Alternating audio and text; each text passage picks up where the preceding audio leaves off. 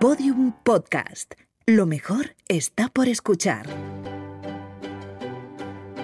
La escóbula de la brújula.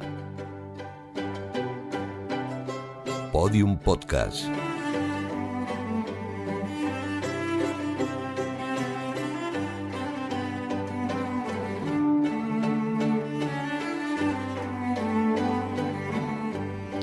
La que vamos a liar hoy, la que vamos a liar hoy. ¿Qué tal? Bienvenidos todos a una nueva edición de La Escóbula de la Brújula, programa 237. Digo que la vamos a liar hoy porque hoy nos movemos entre Saturnales y Bacanales.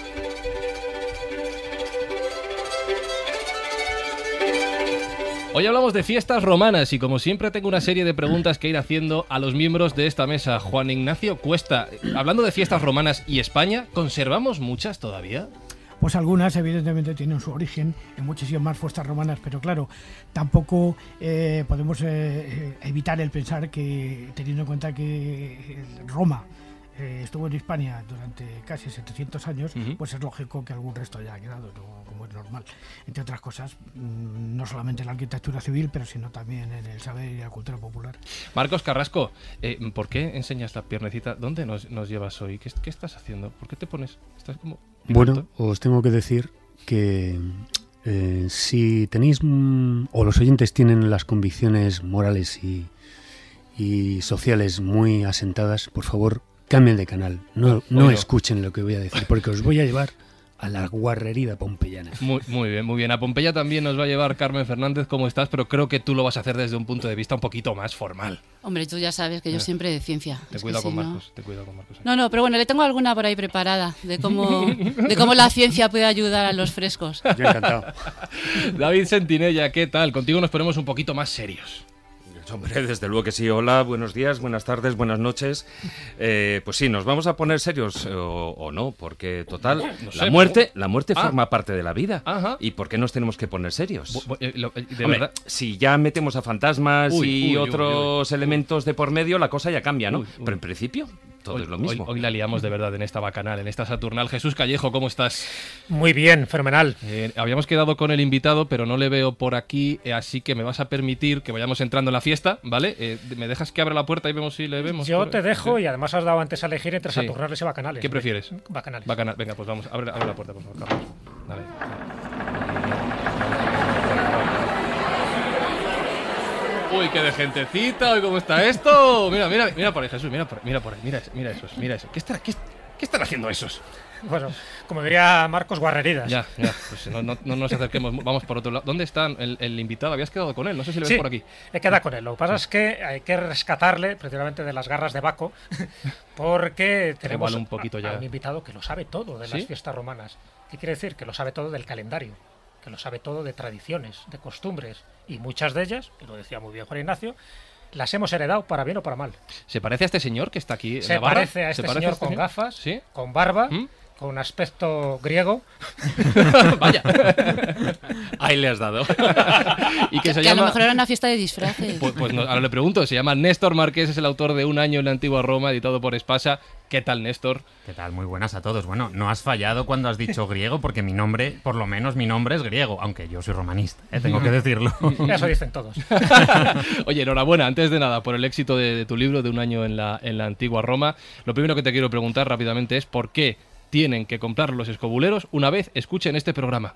Bueno, yo creo, lo primero, muchísimas gracias. Y yo creo que para todos los escobuleros va a ser eh, una guía. Una guía que no solo se puede leer toda seguida, sino que también cuando os entre la curiosidad, oye, ¿qué fiesta eh, ocurría hoy en la antigua Roma? Bueno, pues lo vais a tener, lo vais a encontrar ahí. O por ejemplo, eh, aquello que de repente estás en un momento de abstracción y dices, oye, ¿Y por qué el mes de marzo se llamará marzo? ¿Y por qué el mes de abril se llamará abril? Bueno, pues todo eso lo vais a encontrar, con lo cual yo creo que es un libro de cabecera que todos debemos tener para poder consultar y para saber un poquito más sobre el mundo romano. Bueno, pues yo creo que para hacernos estas preguntas tan filosóficas vamos a ir a un reservado, que aquí hay demasiada gente, demasiado ruido, ¿vale? Y vamos a empezar a hacernos estas cuestiones aquí en la escóbula de la brújula. Cuando la aventura y la cultura se hacen podcast. La escóbula de la brújula en Podium Podcast. Thank you.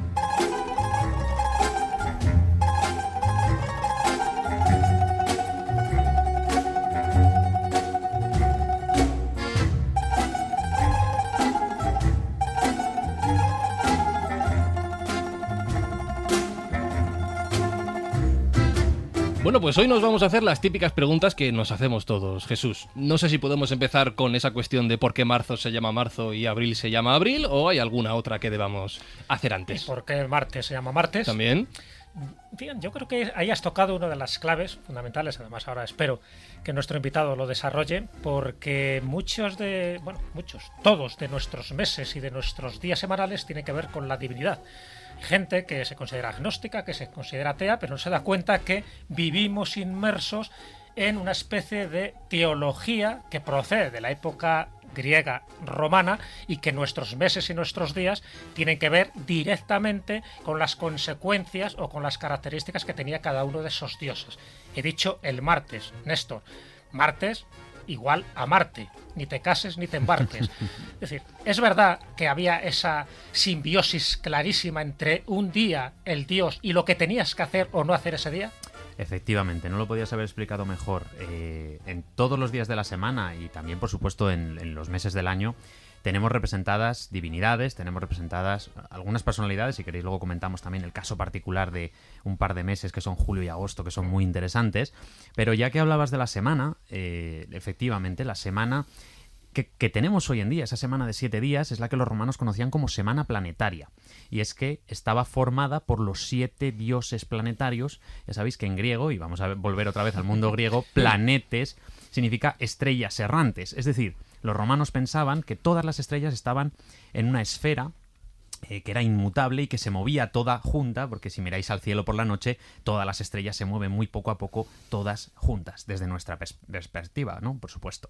Pero había varias, en este caso siete para los romanos, siete estrellas que eran errantes, que no se movían como las demás y que aquí, claro, en estas estrellas tenemos los planetas y tenemos también al Sol, tenemos a la Luna, es decir, todos esos cuerpos celestes que están ahí arriba y que para los romanos eran algo diferencial. Y en honor a ellos, pues le dieron nombre a los siete días, que, que, bueno, que no eran la semana original romana, que tenía ocho días y que se llamaba Nundina, y que se llamaba así porque eh, esa Nundina era un mercado que se celebraba cada ocho días en Roma. Pero a partir del siglo I Cristo, seguramente la semana planetaria que viene desde eh, Mesopotamia, pues ya entra en el mundo romano y empieza a afianzarse y convive durante varios siglos con la, con la Nundina, pero acaba imponiéndose. Esta semana, además, que no empezaba en el lunes como empieza para nosotros, sino que empezaba en el sábado, que para los romanos era el Saturni Dies, es decir, el día de Saturno. Nosotros hemos perdido este nombre en este caso eh, porque tenemos el Sabbat, el Sabbatum después cristiano, pero ese no Sabbat los judío. ingleses, ¿verdad? Los ingleses que lo. Efectivamente, pero los ingleses, en este caso, el, el, inglés también proviene del latín en este, en este punto en concreto, y los ingleses tienen el Saturday, el día de Saturno. Lo mismo pasa con el domingo. Nosotros tenemos el domingo, que es el dies Dominicus, el día del Señor, eh, un término cristiano, pero los ingleses, una vez más, conservan el Sunday, el día del sol, Hmm. el día dedicado al dios Sol. A partir de ahí la evolución es muy sencilla. El lunes es el día de la luna, el martes es el día de Marte, el miércoles es el día de Mercurio, el jueves es el día de Júpiter y el viernes es el día de Venus. Y volvemos a empezar la semana, una vez más, con el sábado. Y has dicho una cosa antes muy interesante. En martes ni te cases ni te embarques, ¿verdad? Ese término que nosotros conocemos es un dicho muy común. Y es que para los romanos también existía esta superstición. No a lo mejor exactamente la misma, pero sí que es verdad que para ellos había días que tenían connotaciones negativas y había días que tenían connotaciones positivas. También los había neutros, por supuesto. Días fastos y nefastos. Y nefastos, Bueno, claro. eh, y sin llegar a tanto. Es que dentro de la propia semana, los, los días los marcaban como, eh, por ejemplo, el martes era un día eh, que era malo. En este caso, En general. era malo para hacer cualquier cosa. No era recomendable ej- ejercer según qué cosas en, en un martes. Hay que diferenciar esto de los fastos y nefastos, porque la palabra nefasto tiene efectivamente, valga la redundancia, un significado nefasto para nosotros, pero no para los romanos. Para los romanos la palabra nefasto no significa nada eh, malo ni nada pernicioso. En este caso, ya si queréis, hablamos un poco de ello, pero eh, como os decía, el martes el domingo, el día del sol, son días que están dedicados a divinidades malvadas, malvadas, belicosas, poderosas, en fin. El poder siempre lleva este contenido de, de, de, en fin, un poco malvado.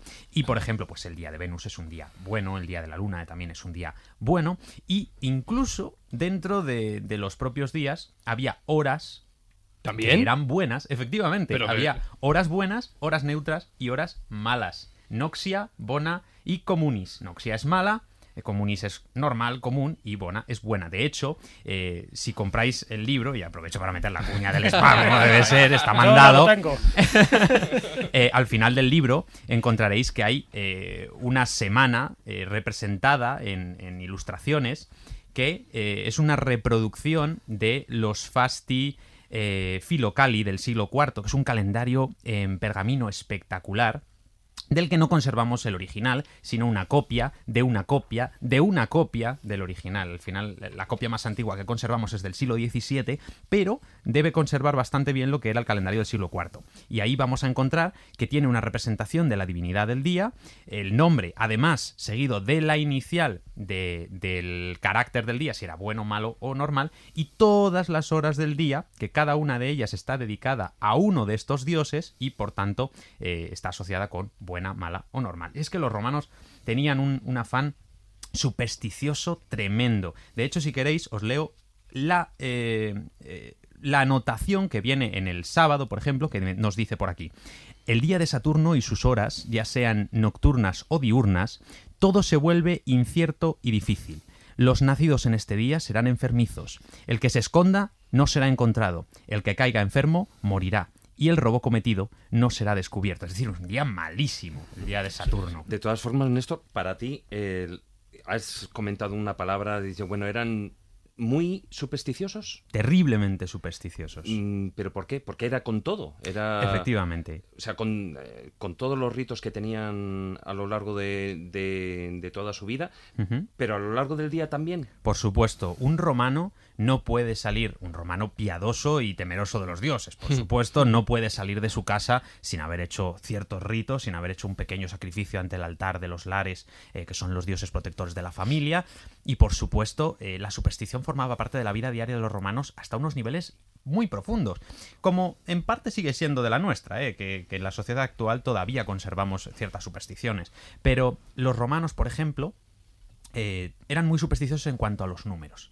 Para ellos los números, la numerología era muy importante. Y de hecho, eso es, es un elemento que pasó también a las religiones posteriores. Por ejemplo, el cristianismo eh, en su inicio tenía un, un gran impacto de la numerología. Eh, por ejemplo, la Trinidad, el número 3, es un número que históricamente ya en época romana era muy importante, era el número mágico más importante de todos, de ahí que también eh, los dioses más importantes de Roma, la tríada capitolina, eh, estén formados por tres dioses, en este caso Júpiter, Juno y Minerva. Y además es que los romanos tenían un afán eh, especialmente interesante por los números impares.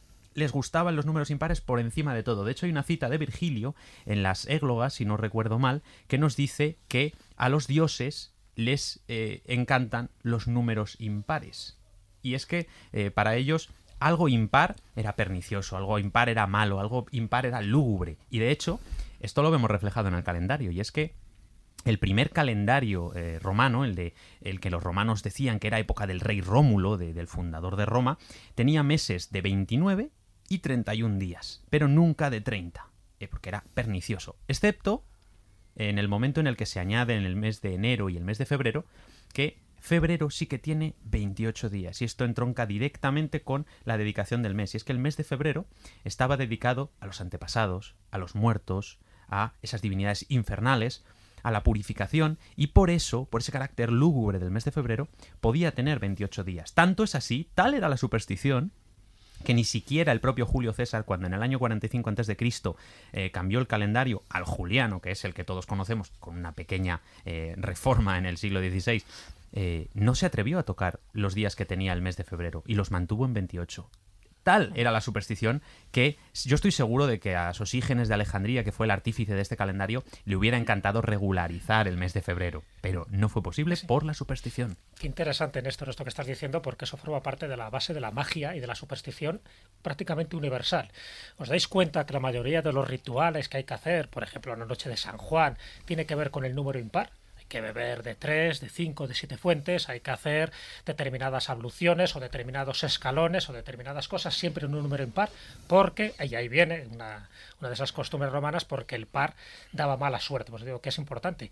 Y de hecho, una de las fiestas que tú tocas en el libro posiblemente de las menos conocidas, que son las Lemuria, que se celebraban en mayo, las los momentos de celebración tenían que ser los días impares y no los días pares, que en el fondo, fíjate si eran supersticiosos, lo que estamos comentando aquí, que tenían miedo ya no a los dioses lares como tal, que son los protectores, sino a las Lemuria, que eran los dioses incordiantes, por decirlo así, ¿no? Entonces tenían una serie de rituales que hacer el parte de familias, incluida la figa, que sería interesante que lo destacaras y describieras, porque creo que es una fiesta muy representativa de la superstición en la que estaban sumidos y donde los días pares no se hacía nada y los días impares sí había que hacer este ritual. Efectivamente, fijaos si eran días terribles para los romanos, eran los días más terroríficos del año, eh, las Lemuria, y eran tan malos, tan horribles, que los romanos no podían ponerlos en un día par porque era demasiado malo. era demasiado, se todo. al cubo. Efectivamente. Con lo cual, las lemurias se quedaban el día 9, el 11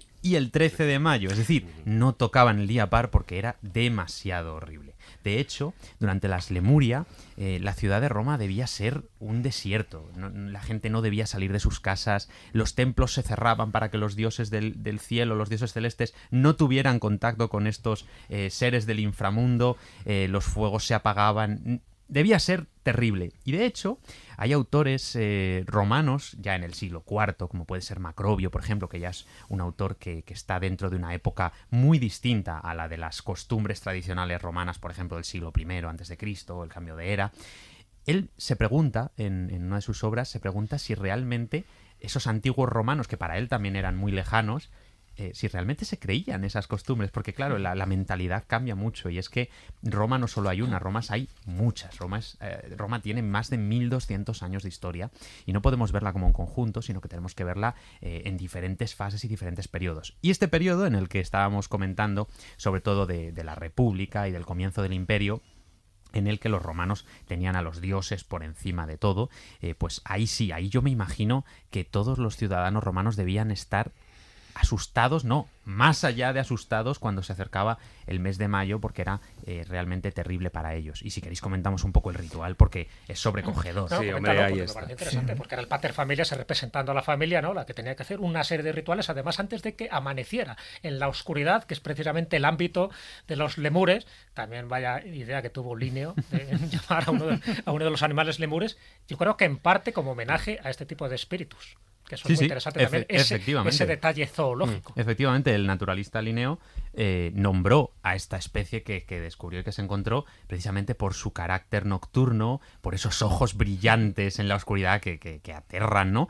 Y que, él, como buen humanista que era, pues también conocía eh, estas leyendas o estas costumbres romanas de las Lemuria y por eso los lemures tienen ese nombre, porque se le parecían en su imaginación a los espíritus malignos del mundo romano. Pobre, pobre lemures. Dejadme, que haga una pequeña puntualización cuando estabais hablando de los números impares. Hay algo más que se puede decir sobre el tema.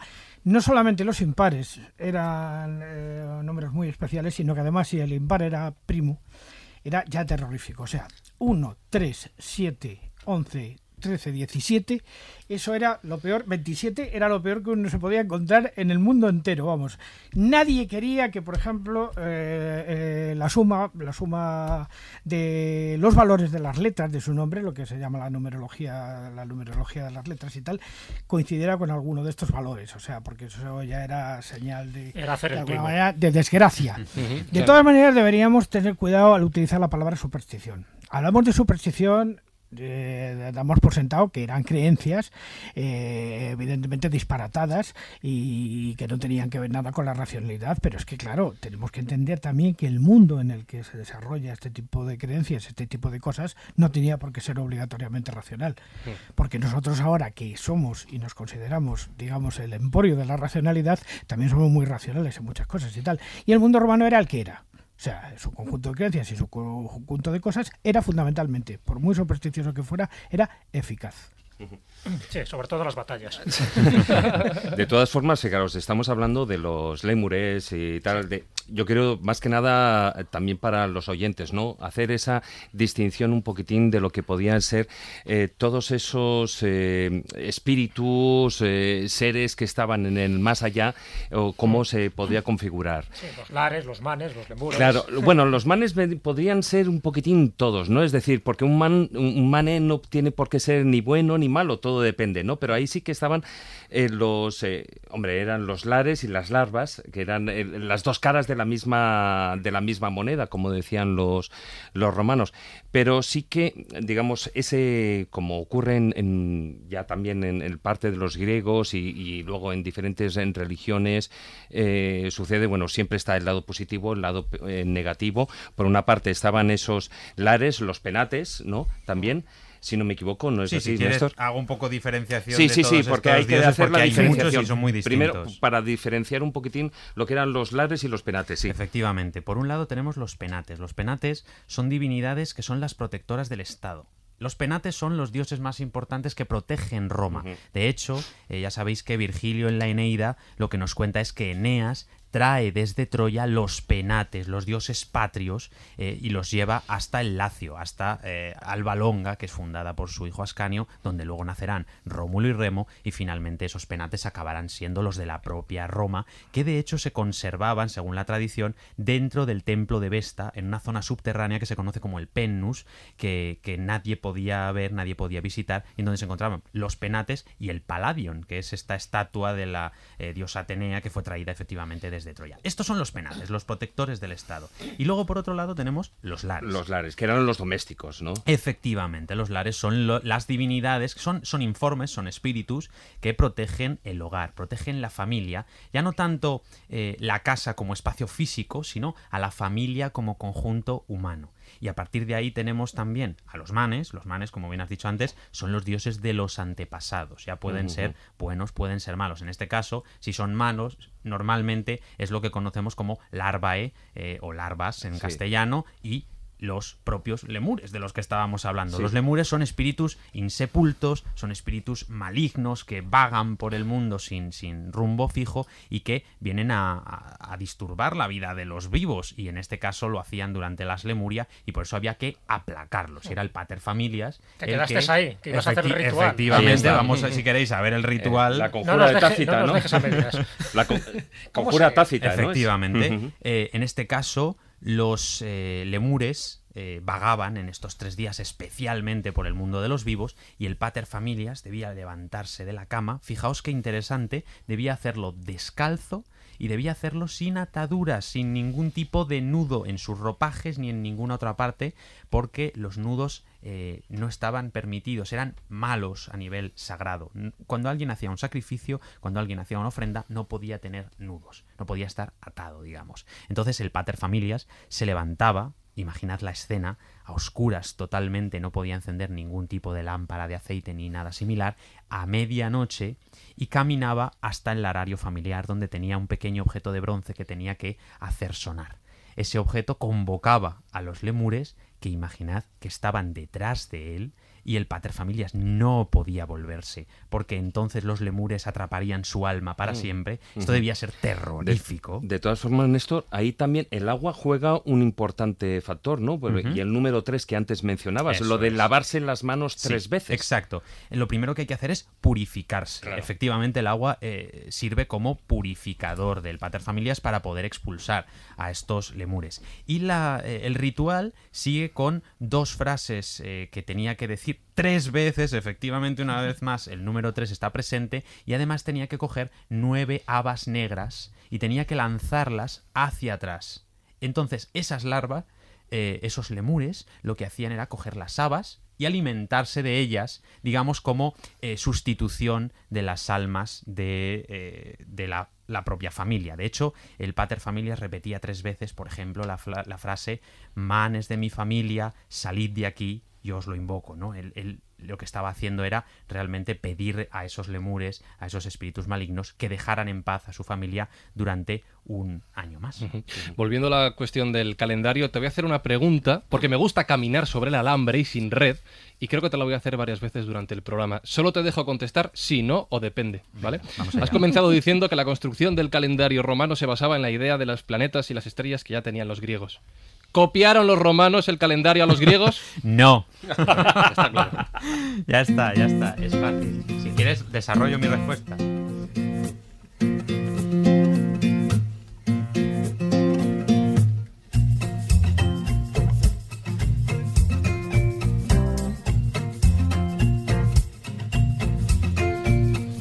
Vamos a tener tiempo para, para desarrollarla. Pero te preguntaba todo esto porque antes hemos dicho, Juan Ignacio nos ha contado que hay fiestas hay, de las que seguiremos hablando, momentos en el calendario especiales, que han llegado desde los días de los romanos hasta la actualidad en nuestro país, en España. Y en Escobulandia también, por supuesto, Juan Ignacio. Fiestas romanas actuales en España. Pues muchas, muchas que se celebran en los lugares más distintos, pero muchas conservan el nombre, otras no lo conservan, pero sí que conservan la esencia. Yo la dividiría en varias categorías. Hay una en concreto que es la folclórica, digamos que la que nace de la observación de la obra maravillosamente documentada de Hollywood. O sea, donde los romanos se nos aparecen siempre más o menos vestidos de la misma manera, observando los mismos ritos y que sobre todo ha hecho mucho daño a partir de la película Ben Hur, donde lo- eh, la recreación histórica pues deja mucho que desear en todos los aspectos que uno se puede evitar y después todas las que le han seguido después, porque realmente nos dan una idea del mundo romano como una especie de, de- de señores que, que- que- que eran eh, pues, una especie de, de- de payasos ahitos de sangre que andaban buscando eh, fundamentalmente conquistarlo todo y tal, que no es que fuera mentira, pero desde luego no en el sentido en el que nos revelan las películas. Yo quizá Acabas creo... de tirar un mito a mucha gente, que lo sepas. Yo creo que la única recreación seria que se ha hecho sobre más o menos cómo, cómo funcionaba el ejército romano, mm, yo creo que se la debemos fundamentalmente a Robert Graves. Y fundamentalmente a, a la, a la recreación que se hizo de, de Suyo Claudio, donde parece ser que sí que hubo un cierto nivel de documentación más o menos con las pruebas vestidas, aunque ya me están diciendo que posiblemente no. Cuidado, guárdate de Yo Claudio y de Robert Graves. Si queréis, ahora hablamos de eso. Bueno, podríamos juzgarla de varios aspectos, pero bueno, me da la sensación de que, de que sí que hace una pequeña, un- digamos, un pequeño paseo más o menos, no en, quizá en la realidad, sino en un mito que se mantiene a lo largo del tiempo de alguna manera sobre qué era lo que sucedía en ese momento, aunque cargado lógicamente de muchísimas falsedades. Por ejemplo, una de las grandes falsedades es de que la época de Claudio fue la época más pacífica, ¿no es cierto? En la época de Claudio murió más gente que en la época de Tiberio. O sea, a pesar de todo y a pesar de que Tiberio era bastante bruto, por los datos que yo tengo y sobre todo consultando fuentes de época. Pero vamos, quiero decir... A las fiestas. A las Sí, fiestas. eso estaba pensando yo. estaba- Vamos a hablar de fiestas, ¿no?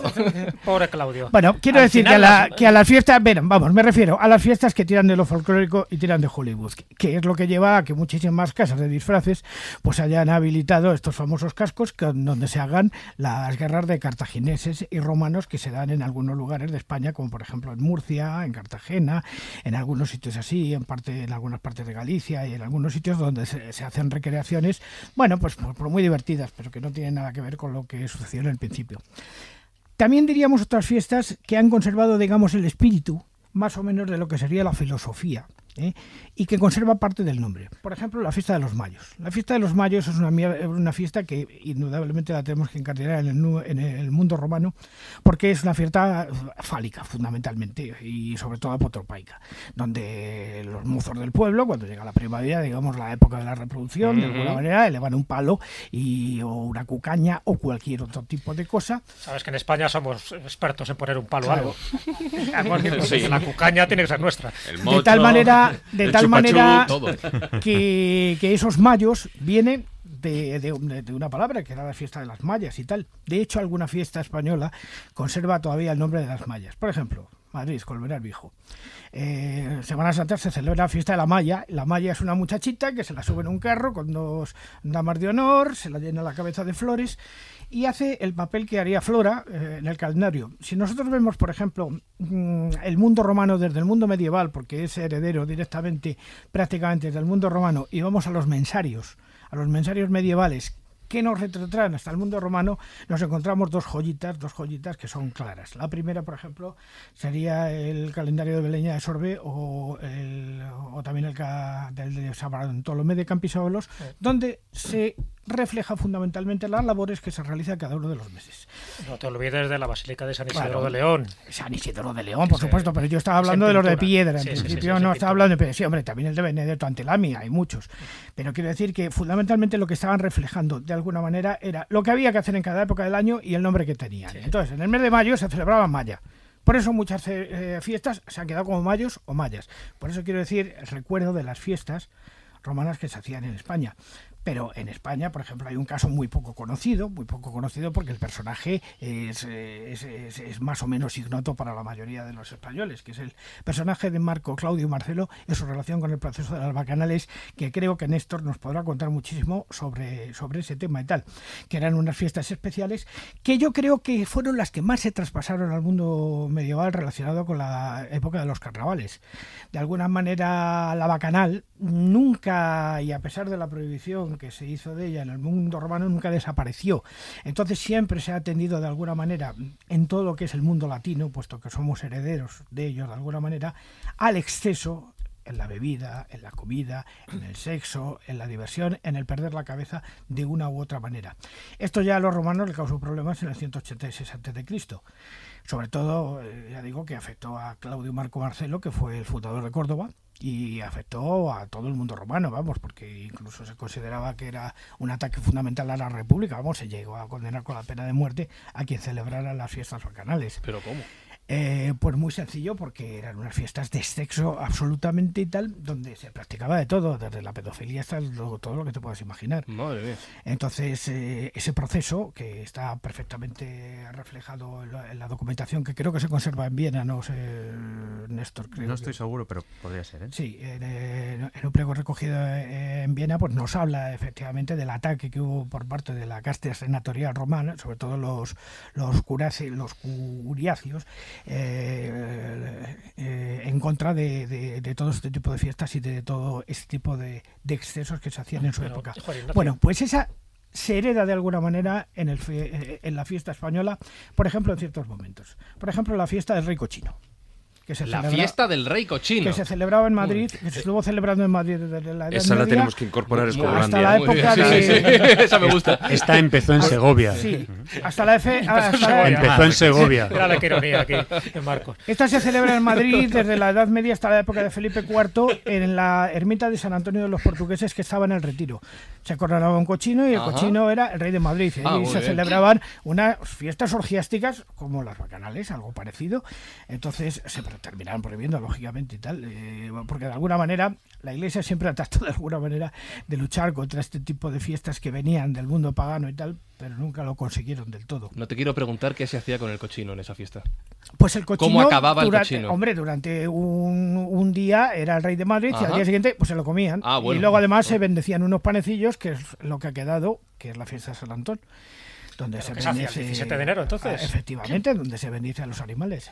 Eh, No, te iba a preguntar antes, antes de entrar en otro tipo de bacanales orgiásticas, cuando hablabas de los mayos, es verdad que se utiliza a veces los mayos o las mayas, y tengo la sensación de que los mayos es una palabra polisémica, porque yo la he visto referida tanto a, a niñas, adolescentes subidas Sí. en un trono de flores, como al árbol de mayo que se corta y se coloca en el centro del pueblo, que sirve también de protección, como a una figura determinada y floreada, que también le llaman el mayo, a unos cantos específicos eh, exaltando la primavera y exaltando el amor, que también lo llaman las mayas o los mayos, depende de la zona geográfica. Entonces me da la sensación de que los mayos, como fiesta pagana, como fiesta que procede del mundo romano, luego se cristianiza, como pasa con todo, y mayo se convierte en el mes En de el las mes de las flores, y en el mes de María, en el mes de la Virgen, pero que en el fondo es un poco la reminiscencia de esas fiestas florales que se hacían y donde queda como residuo, como tú decías, en Colmenar cenar y en Claro. algunos sitios la mujer, Pero- la doncella, que de alguna forma representa la virginidad. eran fiestas florales porque estaban dedicadas a una deidad en concreto. Las mayas eran las sacerdotisas de Flora, de la diosa Flora. Por eso, el mayo, el mes de las flores, las fiestas de las flores y todas estas, y todas estas cuestiones. Tenemos que tener en cuenta que el arraigo de, digamos, de la romanización en España fue brutal. O sea, no es cualquier cosa. Fue lento, es verdad, que duró muchísimo tiempo hasta que se llegó a consolidar. Pero no olvidemos que en España estamos pisando los caminos que abrieron los romanos, estamos con la legislación romana, estamos hablando la lengua de los romanos. A mí cuando me preguntan, por ejemplo, ya lo comentaba el otro día en alguna de las conferencias y tal, dice, bueno, ¿y qué quedó de los romanos desaparecidos? Digo, no, hijo, no, que los romanos eres tú. Aquí estamos. Claro que sí. Si eres tú, Bueno, no te crees. de hecho, si cuando vas a eh, Barcelona estás siguiendo la vida de Antonino Pío, el itinerario quinto. O el león. Pero, pero más allá de todo eso, sabéis que eh, hay un, es una curiosidad maravillosa, al menos a mí me gusta mucho por, precisamente porque nos hace romanos a todos nosotros. Y es que sabéis que en el año 211 después de Cristo, el emperador Caracalla promulgó lo que se llama la Constitutio Antoniniana, el edicto de Caracalla en castellano, eh, que lo que hacía era dar la ciudadanía romana a todas las personas que vivían en el imperio. Más allá de que Caracalla lo hiciera por un afán recaudatorio para poder cobrar más impuestos, esa ley, esa constitutio, jamás fue derogada. No hay ninguna ley que derogara esa, esa norma, con lo cual, de forma tácita, todos los nacidos dentro de las fronteras de lo que fue el imperio romano seguimos siendo ciudadanos romanos. Anda, mira, De hecho, de hecho escucha, mm, mi nombre, Marcos, es absolutamente romano. Total. De hecho, Marcos es una derivación de Marcus. Marcus viene de Marticus, que es el que venera a Marte. A Marte. Y Marcos eh, es eh, bueno, una derivación en todos los países. Mark, Marcus, Marc. De hecho, los, los anglosajones lo llaman, lo, lo escriben con la U para pronunciar Marcos. Es Mm. decir, para, para llegar, y- y, eh, concretamente lo que es en Roma, en Italia, es Marco. Se ha eliminado la S y es bueno, una cantidad de, de- de nombres que tenemos eh, de origen hispano-romano. El mío. Efectivamente. Yo soy Jano, soy Juan. Ignacio. Eh, tengo una pregunta que se me acaba de ocurrir abrir una sección nueva, ¿vale? Ya que Juan Ignacio ha hecho varias veces mención a las bacanales, dado que el programa de hoy lleva el subtítulo de las Saturnales a las bacanales. Esta sección nueva podría llamarse la pregunta del millennial, ¿vale? Estas preguntas que a lo mejor no nos atrevemos a hacer, pero dado alguna nuestra insultante curiosidad lo preguntamos. Pregunta muy básica. Diferencia entre Saturnal y Bacanal, por favor. Pues tenemos un experto. Claro. Bueno, vamos a, vamos a ver Hay porque, porque hay muchísimas diferencias, no, hay- no, no se parecen en nada. Eh, las bacanales son unas festividades propias del culto al dios Baco, a Dionisos. Es decir, son, son unas fiestas que no todos los romanos celebraban. Vamos a quitarnos de la cabeza la idea de que todos los romanos estaban haciendo bacanales todos los días. Esto no es así. Solo algunos romanos que eh, dedicaban su vida al culto a Dionisos, a Baco, pues celebraban estas fiestas en las que efectivamente el vino tenía un papel muy importante y por supuesto eran de, un estilo orgiástico y seguro que mm, a mí se me están viniendo a la, cabeza ahora mismo los relieves espectaculares que conservamos en muchos museos de, en Europa. Por ejemplo, eh, ahora se me viene a la cabeza uno que hay en el, en el Museo del Prado, en la colección espectacular de, escultura romana, en la que vemos eh, a, las, a las ménades, ese cortejo de Baco eh, danzando totalmente ebrias y descontroladas. Entonces, bueno, pues las bacanales son unas festividades eh, que no tienen una fecha como tal dentro del calendario, sino que simplemente es un ritual dedicado al dios Baco. Por Cuando otra- apetece. Efectivamente, Ah, vale, cuando hay ritos a- al dios Baco, pues se le hacen este tipo eh, de, de fiestas eh, Pero orgiásticas. estuvieron prohibidas siempre. No, No. no, siempre. Hubo momentos en los que sí, hubo momentos en los que Claro. no. Pero como os decía, como no es algo eh, global del mundo romano, eh, la mayor parte de los ciudadanos no celebraban este tipo de fiestas, incluso las despreciaban, de hecho. Y por otra parte, las Saturnales, estas sí, son, si no la fiesta más importante de todo el año romano, una de las más importantes. De hecho, el propio poeta Catulo lo dice, eh, Saturnalia optimo dierum Saturnales, el día de la Saturnalia, es el día más feliz del año. Es el día que todos los romanos esperaban con ansia. Y es que las Saturnales son unas fiestas dedicadas, lógicamente, como indica su nombre, al dios Saturno, uno de los más antiguos de eh, panteón de divinidades romanas. Y es que Saturno es un dios eh, al que le ofrecían eh, la protección de la siembra. Esas cosechas que están todavía eh, enterradas y que la simiente todavía tiene que crecer, pues a esa siembra se la dedicaban a Saturno. Y, como podéis imaginar, la siembra, que se hace en época romana, se hace la siembra de invierno, se hace eh, en los primeros días del mes de diciembre, pues después de ese momento de siembra, todos los romanos dedicados a la agricultura, todos esos, eh, esa población rural que era masiva, pues tenía unos días de descanso. Y es que eh, a partir de ese momento no había nada que hacer en el campo más que esperar a que llegara el buen tiempo y comenzaran a salir los frutos de, de esa siembra. Con lo cual, estos días de fiesta pues cómo no van a ser los días más felices del año teniendo en cuenta que toda esta gente no tenía nunca descanso, el campo no da descanso y aquí lo tenemos. Entonces se hacía una, festividad el día 17 de diciembre que estaba dedicada al dios Saturno y que se celebraba con holgorio y alegría máxima, ¿no? A partir de entonces, claro, tened en cuenta que la primera vez que tenemos reflejada esta fiesta es en el año 497 a.C. Esto es una época romana muy arcaica en la que todavía queda mucho por desarrollar. Por supuesto, Roma avanza, Roma evoluciona y esta fiesta de las Saturnales avanza con, con la propia Roma y se convierte pues en una fiesta eh, que deja un poco ese origen rural y campestre a un lado para convertirse en una fiesta eh, de eh, contrastes, de desfase, digamos, entre los propios ciudadanos y en el que las normas sociales se relajan bastante. No al nivel de una bacanal, no hay orgías, no hay nada como esto, pero sí que es verdad que en las ciudades pues la gente tendía a vestirse con vivos colores, dejar la toga en casa. De hecho, tenemos citas que nos dicen que cualquier persona que era vista con la toga tradicional romana, el la vestimenta eh, oficial del mundo romano, pues era motivo de burla, porque en esos momentos era eh, momento de contraste totalmente y de cambiar los papeles de la sociedad. De hecho, los esclavos eran incluso servidos por sus amos durante este día y eh, se permitía el juego, las apuestas en la calle, la fiesta se alargaba hasta altas horas de la noche con iluminación de lucernas, de antorchas y era todo una fiesta maravillosa. Tanto es así que eh, esta fiesta acabó alargándose por el cambio además del calendario prejuliano al calendario juliano, la fiesta se alargó por error hasta el día 19 de ¿Por diciembre. Sí, por error, vamos a dejarlo ahí. que tenemos unos días más. La gente dudaba en qué día celebrar, si el 17 que era el día antiguo o el 19 que era el día nuevo en Échale, correspondencia, échale días, pero claro. dijimos, yo qué sé, vamos a celebrar los dos y, y ya está. Y de- celebramos el 17, el 19, también el 18, ¿por qué no? Claro que sí. Y de hecho el emperador Augusto oficializó esa fiesta ya de tres días en vez de uno y tenemos que decir que extraoficialmente nunca fue reconocido, pero la fiesta siguió creciendo a lo largo del imperio para llegar hasta el día 23 de diciembre. Alargaban la fiesta todo lo que querían. Se los quedó tan claro, ya Una de las cosas de esto que siempre ha dicho como antecedentes de los carnavales, en fin, esa en la fiesta Sí. posiblemente más pagana, que más se ha resistido a ser catequizada, pues se habla de dos antecedentes de fiestas romanas. Por una parte estarían las Saturnales, tú lo acabas de decir, donde parece que los papeles invierten y los esclavos parece que tienen el poder, los eh, jefes y los dueños se quedan ahí en segundo plano, etcétera, etcétera. Hay una fiesta también importantísima que son las Lupercales, donde también se añade como un elemento más para estos días de caos, para que todo el mundo se desfogue, busque sus válvulas de escape y luego vuelva al orden. Las Lupercales tiene mucho que ver con estos antecedentes de los carnavales. Bien, es complejísimo llegar a establecer esto de una forma segura, pero es verdad que durante las Saturnales sí que hay este componente de fiesta, disfraces, cambiar un poco cómo nos mostramos ante la sociedad.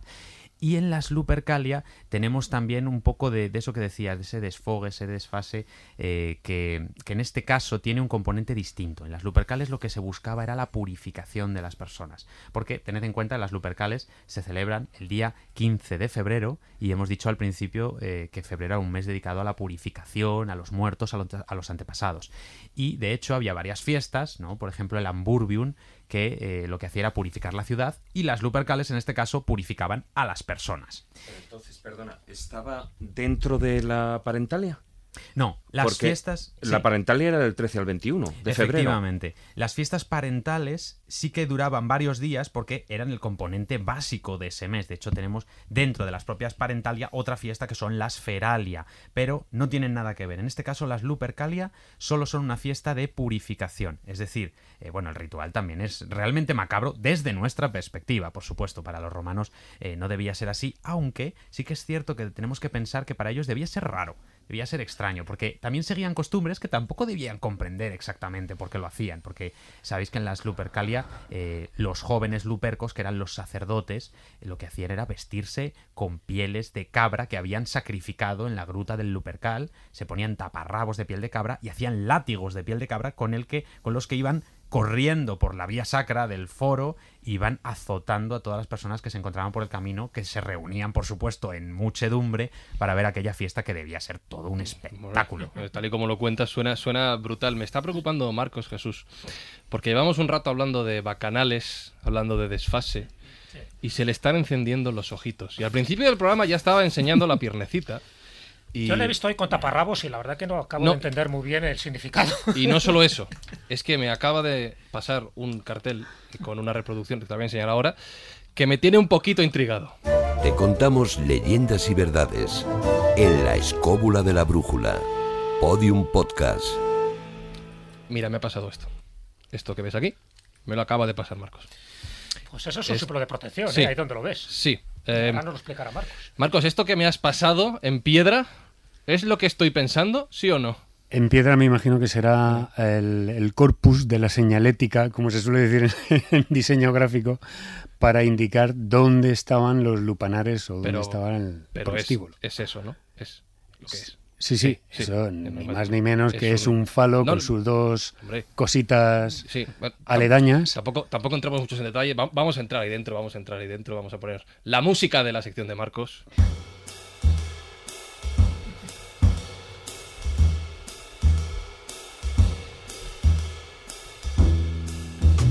Se le han encendido los ojitos. Y es que Marcos nos va a llevar a un sitio, Sí, yo, poco- diría, yo diría poco recomendable. Un poquito, bueno, como la capital del sexo, o la primera capital del sexo en Europa. Y todo esto, este interés por, por la cuestión, eh, es a raíz de un viaje que yo hago a Pompeya. Bueno, yo me he pateado bastante Italia, todas las ciudades, pero Pompeya se quedaba como asignatura pendiente. Y claro, eh, a ver, elegir entre los cuerpos chamuscados quemados de los pompeyanos del año 79, que veías, te asomabas y veías su dentadura y tal, que es bastante horripilante ver eso, es, mm, vamos a ver, ocuparte de la parte contraria, lúdico-festiva Sí. de, de lo que vimos allí, de todo esto que estábamos diciendo cuando ibas por las calzadas y veías todas esas señales que iban indicando pues la dirección o donde podíamos localizar uno de los 25 prostíbulos que había en, en, en Pompeya, en la ciudad, que relativamente era una ciudad, bueno, pues pequeña, no tenía mucha, mucha dimensión, podría haber unos 6.000 habitantes, pero la cantidad de tabernas, baños públicos, prostíbulos y casas particulares dedicadas a, la, a lo que es la, la acogida del desempeño de estas labores, pues era bastante mm, ingente, ¿no? Entonces, claro, como desde el punto de vista, vamos a, vamos a ver eh, este lupanar que nos llevan allí, al lupanar grande, que es el más, el más famoso, que estaba muy cerca de, de lo que es el foro de la calle, de la plaza El Hipólito. principal. aparecen, pues técnicamente, como hablando, trayéndonos un poco a- al tema artístico, que son eh, son- es un edificio con dos plantas eh, que mm, la parte de arriba no se ven esas camas que aparecen en la parte de abajo, que son cinco habitaciones, oye, que se, descubre, eh, bueno, ya os lo voy a comentar ahora, y lo primero que, me quedo es pues bastante fascinado por la técnica, lo que es el, motivo y, lo que describen esas pinturas, cada uno al empezar cada habitación, que es pues precisamente lo que hacía cada, cada señorita o, Mm, o señor mm, mm. al entrar a cada habitación de esta. Bueno, pero las camas eran bastante pequeñas y me di, me, me di cuenta de que la estatura de los pompeyanos de aquella época era muy, muy bajito, ¿no? Entonces era muy bajita, ¿no? Entonces, eh, esto, lógicamente, tengo que retrotraerme a, a nuestro rey Carlos III, que empieza a hacer excavaciones allí, con este palacio, el Palacio Fortici, que él se empieza a decorar con todo lo que recogen en Herculano y en Pompeya, y eh, en uno de estos sitios aparece, empiezan las excavaciones y aparece una figurilla del dios Pan, pues fornicando con una cabra. Entonces Ah, él bien. se escandaliza y dice, doy por concluida la excavación. Por favor, volverlo a tapar.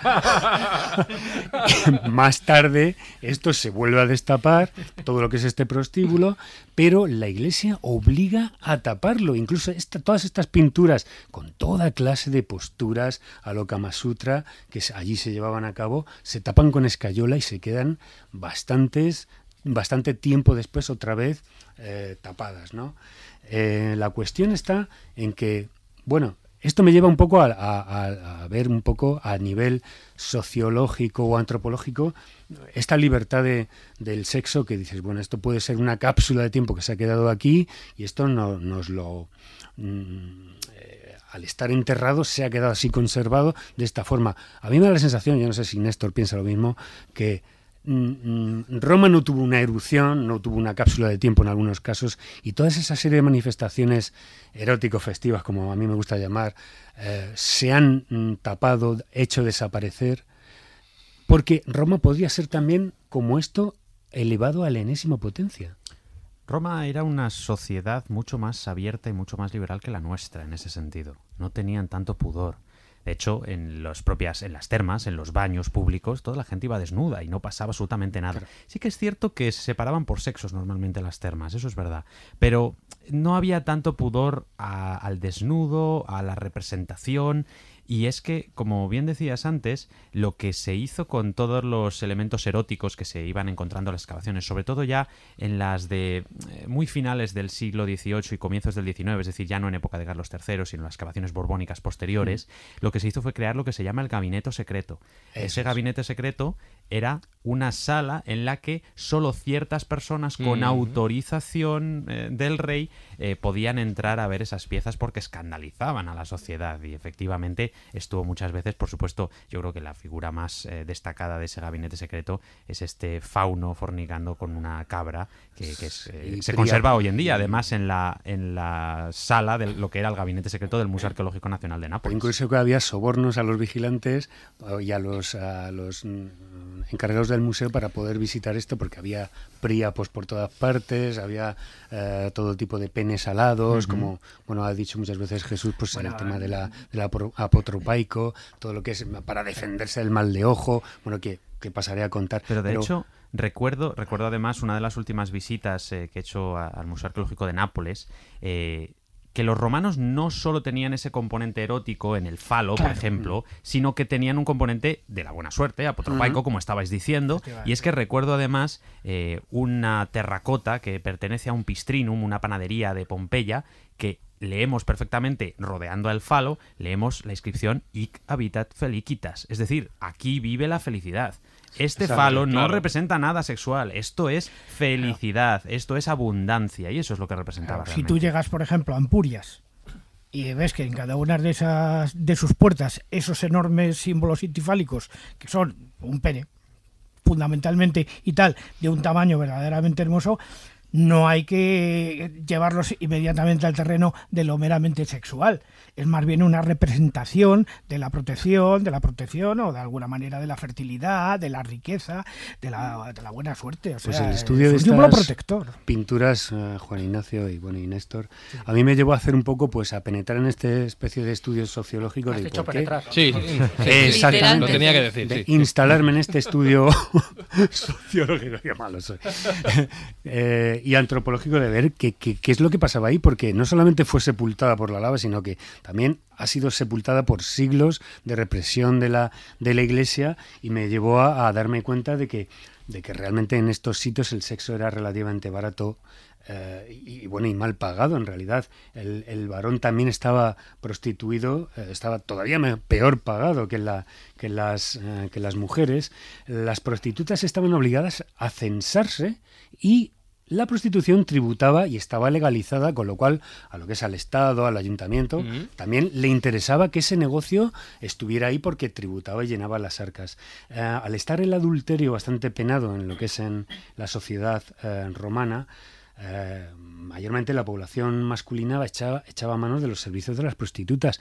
Incluso lo que es la mujer romana también eh, hacía sus escarceos en ese sentido, puesto que en el matrimonio se establecía simplemente para, para, simplemente para convenios sociales o para convenios económicos. No os creéis que esto es, no, el amor, tal, no, no, ahí cada uno se buscaba el tema erótico festivo entre comillas por su lado por, por un lado cada uno por un lado no eh, la fidelidad matrimonial estaba absolutamente poco valorada y se buscaba lógicamente fuera la satisfacción de los apetitos sexuales y que eh, esto funcionaba de esta forma, es decir, este concretamente junto con todos estos prostíbulos, eh, el proseneta lo que hacía es salir a la calle, pues como vemos hoy en día estos que reparten papeles de menú flyers. y, y decía, mira, tengo esta fulanita, menganita, tal y cual y te hace estos servicios en mi establecimiento y se los llevaba. Entonces hay una serie de pinturas eróticas que no, vamos, yo he estado mm, clasificando, pues no son iguales que las de la, Vía de los Misterios, que son pinturas absolutamente preciosas. No, muy tenemos, tenemos una adelante, Jesús, estamos viendo una que es... Eh, tapa, tapa, las que están allí en el lupanar grande y en lo que es en el gabinete secreto que ha mencionado Néstor, son bastante fuertes, pero el toque es de un pintor mm, a lo mejor mm, con un toque como más más burdo y no tan estilizado como el de la Villa de los Misterios. Me llama la atención, Marcos, una de ellas, eh, que tú conoces bien, en la casa de los Viti hay un mm. Príapo que, claro, la gente puede pensar, bueno, el Príapo es un poco eh, la exaltación de la virilidad, pero es un Príapo con fimosis. Efectivamente, este, este, esto lo he dicho bien, porque realmente eh, he visto muchas representaciones de Príapo, bueno, absolutamente, bueno, que el falo que, que aparece es casi más grande que él, era un dios que, que, la pierna, y bueno, la tercera pierna. Y es lo que ha, comentado. El trípode, sí. Era un dios, un dios menor, bueno, porque estaba asociado con ritos de fertilidad, de los, de la abundancia en las cosechas, del ganado o, ovino, etcétera. Y entonces, este concretamente se dio cuenta un, un investigador médico aparte de arqueólogo, que detectó que en esta pintura de Príapo estaba, eh, estaba quejado con una fimosis aguda, es decir, fimosis sabéis que es la incapacidad para eh, mostrar absolutamente o totalmente el pene, ¿no? Entonces, mm, bueno, pues eh, precisamente esta tradición mitológica a este personaje que le fue de mal en peor, puesto que la diosa Hera le lanzó una maldición en la que le volvió feo, impotente y sexualmente perverso. O sea, no te lo pierdas, que esta, además, te muestra esta pintura porque eh, la importancia que tenía en esta familia, que era para proteger o para proteger del mal de ojo, de la envidia de esta familia que era de la, de la envidia que hacían gala todo el mundo que visitaba esa casa, la casa de los Piti, porque eran muy, muy adinerados, muy acaudalados. Entonces, el Priapo este está, con su enorme hmm. miembro hmm. en una balanza. En uno de los platillos está su miembro y en el otro lado está una bolsita de oro. Esto es muy curioso porque es como diciendo, bueno, aquí estamos, aparte de que sea una protección contra el mal de ojo, aquí estamos nosotros con un par en Pompeya, que somos los que estamos dominando. Bueno, eh, para ir un poquito rápido en esta, en esta situación, eh, como hemos dicho, um, la situación de las pinturas están poco tocadas. Podemos ver todo tipo de posturas, eh, como decían los Barney, por arriba, por abajo, por delante, por detrás. Es decir, todo. Os invito a que veáis Facebook. no, te iba a decir que yo creo que Facebook nos va a censurar el vídeo. Eh, porque, eh, por ejemplo, estos cuadros que, nos, que estamos viendo, es que hay cuatro cuadros que nos van a censurar. Cuatro pinturas, mejor dicho. Aparte de todas esas señalizaciones que entran, que son muy frescos. Hay, una cosa, hay una cosa que también es digna de mención, que son las pintadas. Los grafitis de ahí son memorables porque son unas se han contabilizado como unas 120 y hay desde las más inteligentes citas excelsas ah, de, de, Virgilio hasta gente bueno pues que eh, ponía precio a sus servicios, incluso pues podía ser un poco el equivalente al tonto el que lo lea romano, mm. pero tenemos una que, bueno, no sé si sois capaces de traducirla, que es it quiscript felat, es decir, si sois capaces de traducir esto... ¿eh? ¿Qué significa? Es decir, el que lo escribió, la puntos suspensivos. Pero esto es como en, esto en, la, en las gasolin, ¿no? Yo Eso no- es, ponte el que lo lea. Sí, es que yo he visto cosas parecidas En suave.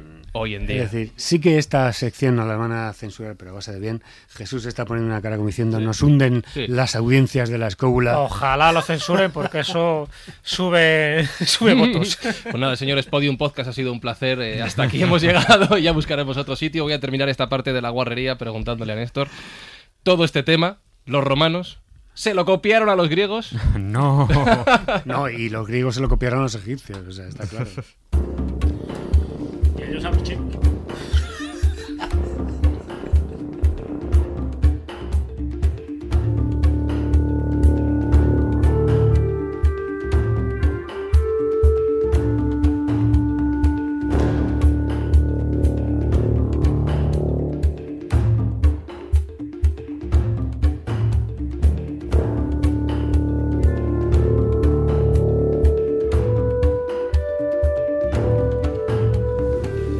marchamos de Pompeya, pero por favor, Carmen, por un... es que nos estamos yendo del camino. Por un poco Voy a, de voy orden. a tener que poner un poco de orden porque es que eso va. Sí, se, no- os se va- nos ha ido. Se se os nos va la cabeza. No nos vamos de O, Pompeya o el como fresco, digo. no lo sé. Sí.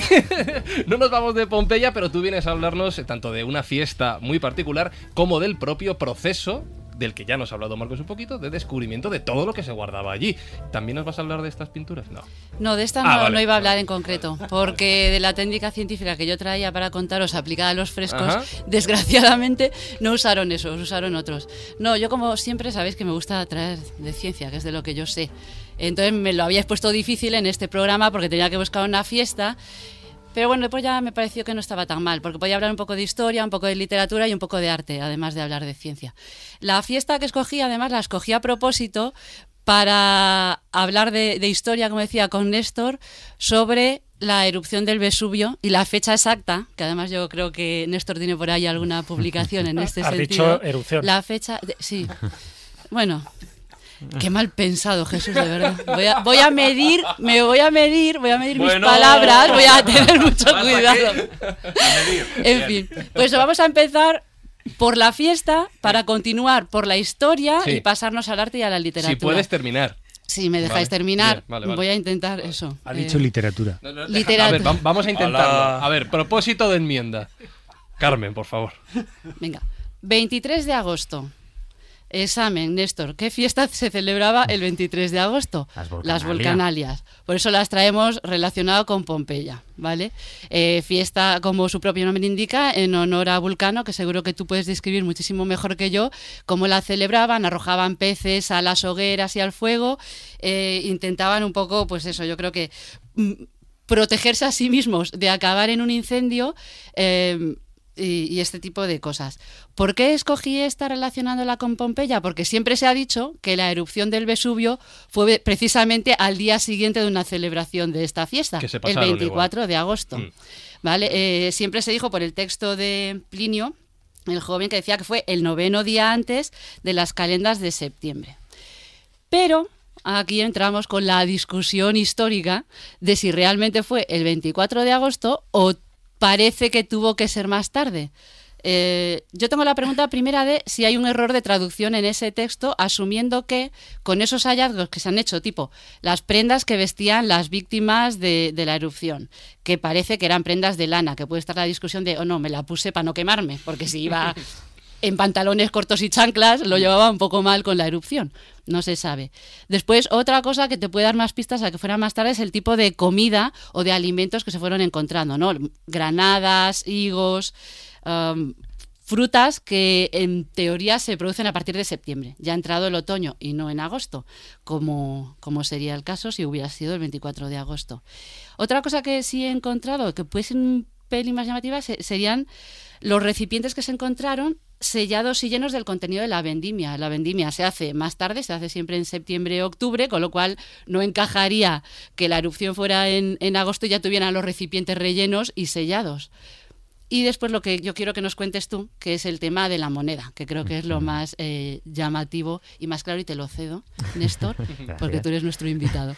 Efectivamente, eh, la verdad es que sería, sería una historia increíble que el 24 de agosto, después de la fiesta de las Volcanalia, el volcán, el Monte Vesubio, hubiera entrado en erupción. Hay que tener en cuenta no que habían arrojado suficientes, suficientes peces, peces. no habían celebrado bien la fiesta habría sido, y, habría y sido se llama venganza. Mm. Totalmente, además. No, y es muy curioso el tema del arrojar peces en la fiesta de Volcano. Y dices, ¿qué tiene que ver esto? Y es que eh, esa ofrenda es. eh, Sabéis que los romanos hacen ofrenda a animales normalmente. Y es que los peces son los únicos animales a los que Volcano, podría el fuego, acceder, ¿no? ¿no? puede acceder porque están en el agua que puede contra el fuego, digamos. Se los ¿no? donas de es alguna curioso, manera. Es muy, muy curioso el arrojar peces al, al fuego. Pero, y como decía, hubiera sido poético que, que- que la erupción realmente hubiera sido el 24 de agosto, como nos dice Plinio el Joven, o más bien, como nos dice la copia de la copia de la copia de la copia de la carta original de Plinio el Joven, que ahí es donde está el kit de la cuestión.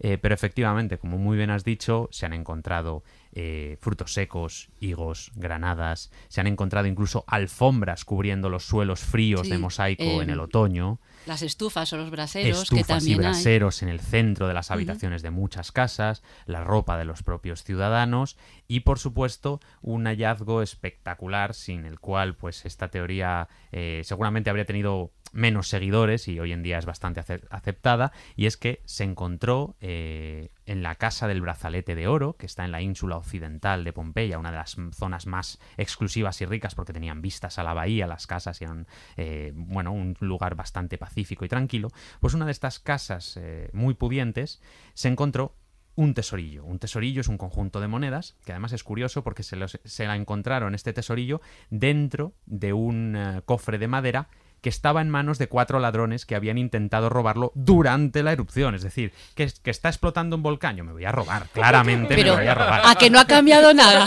Efectivamente, seguimos Qué igual, totalmente. tuvieron. Sí, sí, sí. Pero ahí quedaron. Les- no les hicieron pudieron, la foto, ¿verdad? No pudieron salir. les- Es muy curioso porque tenemos precisamente los cuerpos conservados eh, y es que están eh, subiendo las escaleras para salir de la casa de un piso inferior, totalmente, y ahí quedaron atrapados.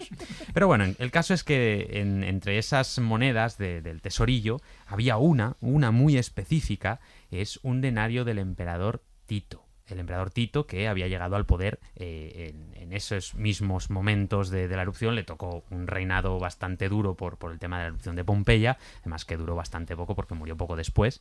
El caso es que eh, ese denario eh, tiene una curiosidad y es que hay una aclamación imperial una aclamación imperial eh, que es incompatible con la fecha de la erupción de Pompeya. Es decir, sabemos por la datación de la propia moneda que esa moneda está acuñada como mínimo en septiembre del año 79 después de Cristo, con lo cual es imposible que la erupción hubiera tenido lugar el 24 de agosto y por todo eso, por la vendimia, por los frutos, por todo, sabemos que eh, la erupción seguramente debió tener lugar en octubre. Sí. ¿Solo se encontró esa moneda? Porque era lo que me preguntaba, porque se habrán encontrado muchísimas más monedas en toda Pompeya, pero la única que tiene una fecha clave, digamos, para ser determinante, que no pudo ser en agosto, ¿es esa? Efectivamente, tenéis que pensar que Pompeya es una ciudad eh, cualquiera, es una ciudad pequeñita. Es una ciudad muy pequeña, eh, como muchas otras que había en, en Roma, que hoy la conocemos pues gracias a que esa cápsula del tiempo, el volcán, provocó que se, se nos quedara conservada y por eso la conocemos. Pero era una ciudad normal, como otra cualquiera. Con lo cual, que llegara la moneda acuñada en Roma, en la capital, hasta allí, pues solo podía producirse pues porque las personas más ricas de la ciudad hicieran un viaje, transportaran esas monedas, porque estamos hablando de moneda de plata que no es moneda de comercio, esto es moneda de grandes pagos, digamos, eh, y de pago de salarios, por ejemplo que era difícil que, teniendo en cuenta que solo había pasado un mes, pues encontráramos eh, esa diferencia. Por eso eh, la suerte tremenda de que en los años 70 se encontrara esta moneda acuñada eh, posteriormente al 8 de septiembre del 79. como Asumimos un error de traducción entonces del- de la carta a Tácito que escribe Plinio. el joven, Efectivamente, ¿no? Plinio el Joven, cuando escribe muchos años después a Tácito,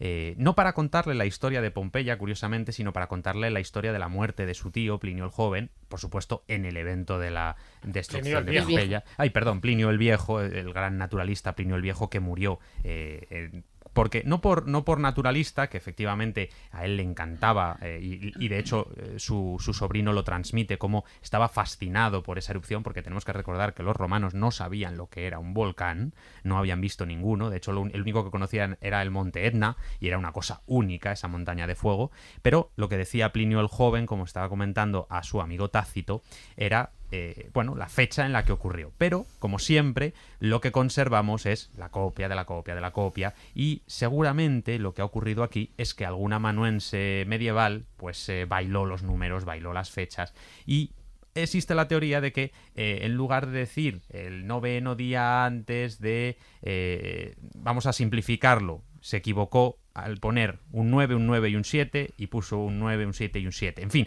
es, una, es un error muy, muy básico, muy, muy claro, en el que, como decía, que era el séptimo día antes, las calendas septembres y eh, seguramente el texto original decía calendas novembres, pues bueno, hubo una confusión, porque además decía después a la hora séptima, en fin, hay una confusión entre siete y nueve que ese pobre amanuense se lió en algún momento y bailó los números. De todas maneras, hay una cosa que me llama mucho la atención. Tú has dicho que efectivamente los romanos no conocían lo que eran los volcanes. Pero el caso de Pompeya es curioso, precisamente por eso, porque es una cápsula del tiempo. Cuando yo estuve en Pompeya, observé que en la fábrica de las casas había gran cantidad de bloques de piedra pómez por todas partes. O sea, la piedra pómez formaba parte de los materiales de muchísimos de los muros, igual que con la, con la piedra caliza y otras cosas, pero mucha piedra pómez. La piedra pómez es una piedra volcánica, o sea, ellos debían tener ya un historial de una cierta actividad eh, volcánica de- de- del, del Vesubio. Hombre, lo Pienso. lógico es que es la que ya había en la Claro, zona. tenían acceso a ese entonces, material. Claro, tenían acceso a ese material de forma natural, estaba allí y entonces lo utilizaban para hacer las casas, me imagino, es así de sencillo. Es la piedra, lo es la piedra natural, ¿no? Lo que dice Néstor es que seguramente eso era, era la ira de los dioses que se estaba desatando por los temblores, por, Efe- por todo ese hecho- fragor que había y todo esto, se confundía con, con que los dioses estaban cabreados y cuidadín. La narración, la narración de Plinio nos dice que mucha gente pensaba que se habían elevado gigantes en ese humo, eran los dioses que estaban eh, totalmente enfadados con los pompeyanos, y de hecho es curioso que también el propio Plinio diga que otras personas pensaban que ya no existía ningún dios y que aquello era el, simplemente el fin del mundo tal y como lo habían conocido en ese momento. Pero, pero en fin, la ira de los dioses, los volcanes, cosas muy parecidas en ese momento y que, eh, bueno, pues tardarían mucho tiempo. De hecho, los científicos, es curioso porque hasta bien entrado ya a la edad contemporánea, eh, pensaban que la descripción que hace Plinio el Joven de la columna de humo de 15 kilómetros de altura y con forma de pino era una invención. ¿Qué pasa? Que después el volcán Krakatoa entró en Mm. Vimos todos en el siglo XX ya que eso era posible y de hecho por eso ese tipo de erupciones explosivas se, conocen como erupciones plinianas. Efectivamente. Eh, tengo una pequeña duda, Néstor, hablando de las vulcanalias donde se hacían este tipo de rituales, no solo se entregaban peces, sino que se quemaba un poco de todo, ¿no? Y eso provocaba ciertos incendios. Es verdad que Augusto crea el primer cuerpo militar de bomberos precisamente para sofocar estos incendios. Así es. Roma, Roma era una ciudad que se reconstruía cada año porque se quemaba, ¿no? Los incendios eran estaban a la orden del Nerón día. no fue un pirómano. No, no, no.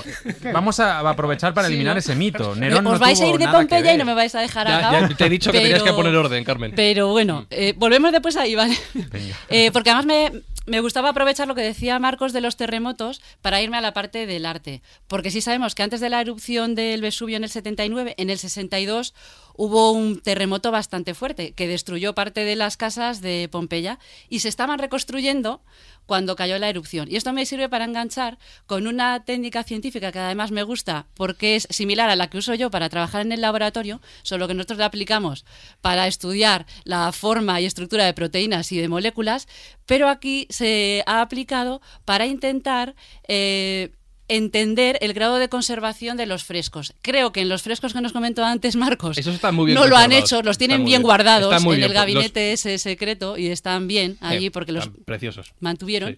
pero sí lo han hecho en la villa de en, en los mosaicos que se llama el mosaico de Afrodita, creo que se llama. Eh, con esta técnica, que es la resonancia magnética nuclear, tú puedes medir básicamente agua. En los hospitales se usa y si alguno juega al fútbol y se ha roto el menisco, le habrán hecho una resonancia en el hospital y se ve el contraste de los tejidos. Y aquí lo que hacen es medir el contenido de agua, de humedad, que está en esas paredes de los frescos. Así pueden ver si... Si están si frescos está- o no están frescos. eh, sí, no. Claro, ¿no? Bueno, Marcos, di algo aquí de, de cómo se hace un fresco. No.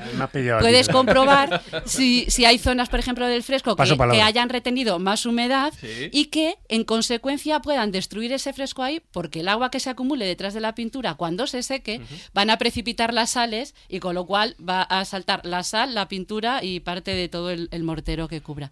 Y en este, en esta villa, en esos mosaicos, lo que vieron fueron las dos diferentes técnicas de, de restauración. La original, de cómo habían pintado los frescos, y la restauración que estaban haciendo después de ese terremoto midiendo los contenidos de agua. También se comprobó las malas restauraciones de siglos más recientes, que lo que hicieron para intentar prevenir eh, la entrada de agua es mm, bloquearla, y Marcos aquí lo entenderá mejor que yo, bloqueas eh, ese movimiento de agua que entra y sale porque la capa que utilizas, digamos, para protegerlo es súper densa y acabas haciendo un efecto peor que el que estás buscando, que es el de protegerlo. Lo que sí tuvieron muchísimos problemas es con el salitre y por eso en esas sucesivas capas claro, porque es la sal era que un se poco y exacto como, como una estratificación y ahí lo, lo midieron al, al milímetro en la cuestión de, de esas, eh, esas salidas de salitre eh, que tú dices. Pero vamos, y, y es en los frescos de Pompeya o en general. Hay que tener mucho cuidado cuando tú estás eh, trabajando con restauración y con conservación,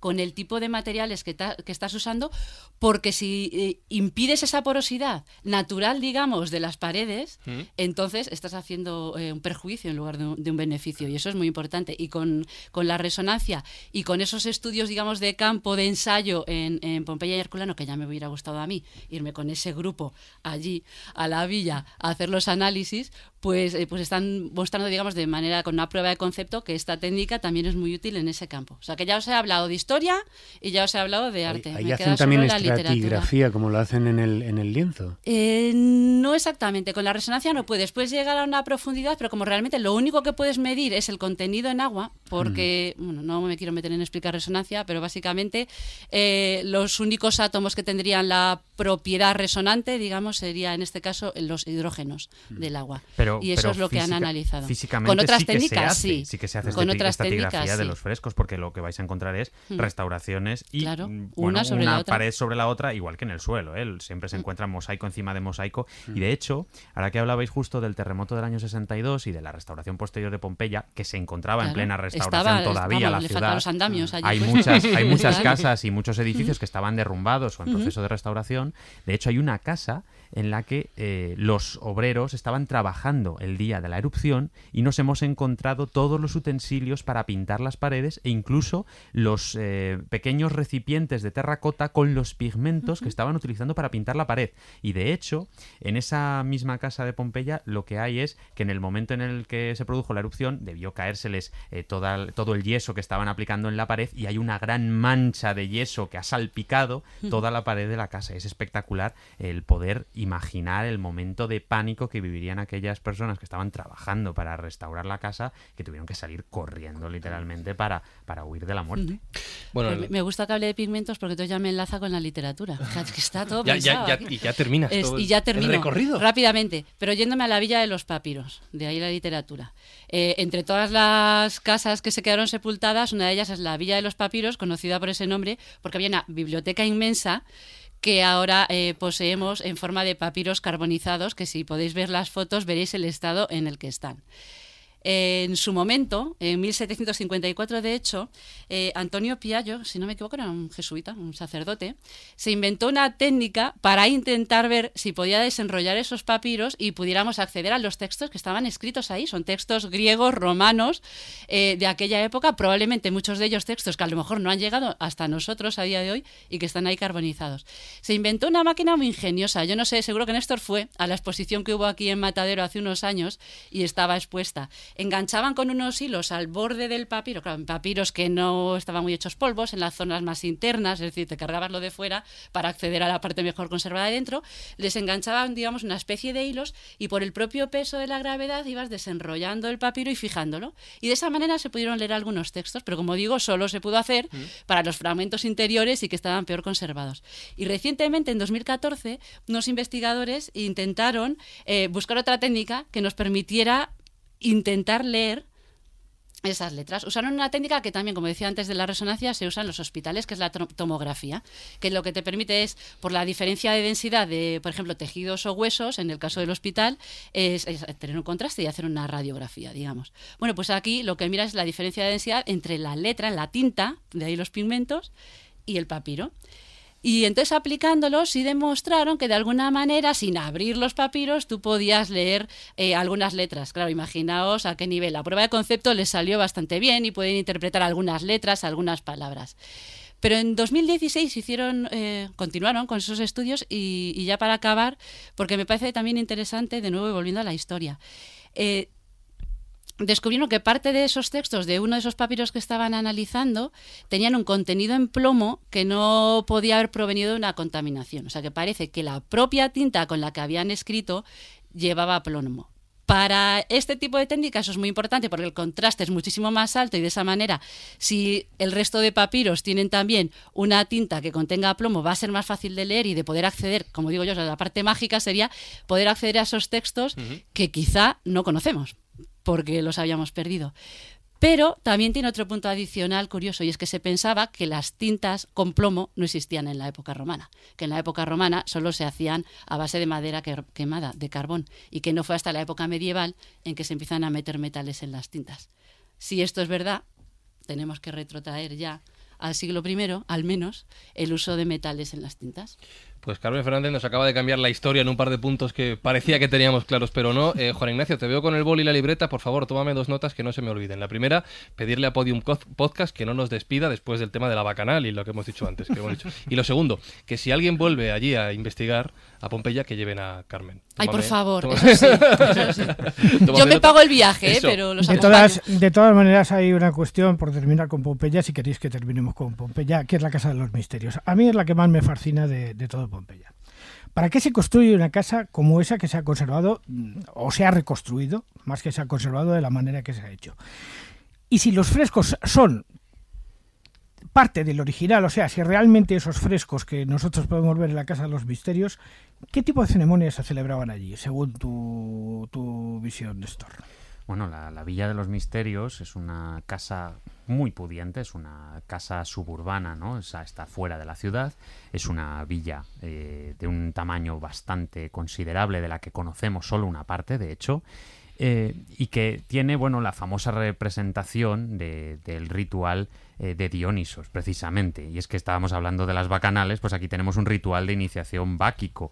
Además, es que eh, seguro que todos los que hayan visto al menos una pintura romana en cualquier parte, de hecho muchas películas antiguas la usaban estos frescos como fondo para, para sus decorados y es que se han conservado de una forma espectacular, ¿no? Porque al final la, la, lava del propio volcán ha sido la que ha conservado, ligando un poco con lo que sí. hablabas tú también en el tema científico, eh, es que toda esa pintura se conserva pues gracias a que la piedra pómez, toda la ceniza, se ha ido depositando y ha conservado. Y efectivamente, como comentabas, eh, es un ritual de iniciación báquico que no conocemos de una forma perfecta, pero que sí que es verdad que se ha estudiado y daría para otro programa entero, si queréis, para hablar de todos los rituales que tenían que ver con el dios Baco. No digas eso que te tomamos nota aquí en la escóbula, ¿eh? que somos muy, muy de hacer sí.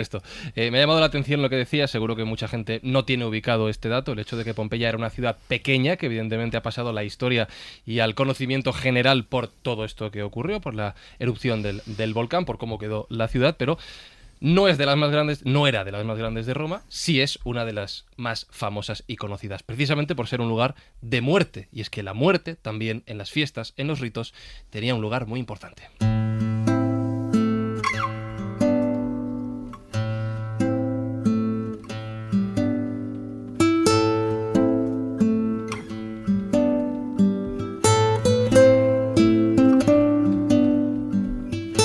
Sé si asociar, David, la palabra muerte y el concepto de Roma, del Imperio Romano.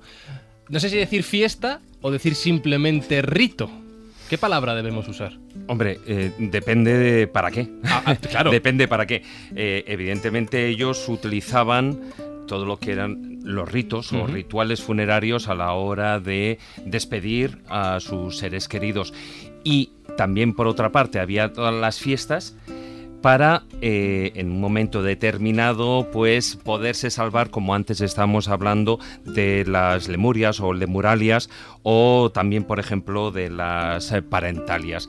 Ahí todo depende. Lo que sí que está claro es que al igual que en otros eh, lugares en otros en otras tradiciones en otras culturas antiguas cuando los romanos pensaban que cuando un, hombre, un ser humano moría, de su cuerpo se desprendía ese algo, un algo que continuaba una propia vida, ¿no? Ese algo vendría a ser como, como la sombra, que eh, era como un doble etéreo, pero que el cual no podían tocar, pero que sí que era capaz de moverse de una manera, bueno, autónoma, es decir, por sí mismo, y era capaz de pensar y de desear.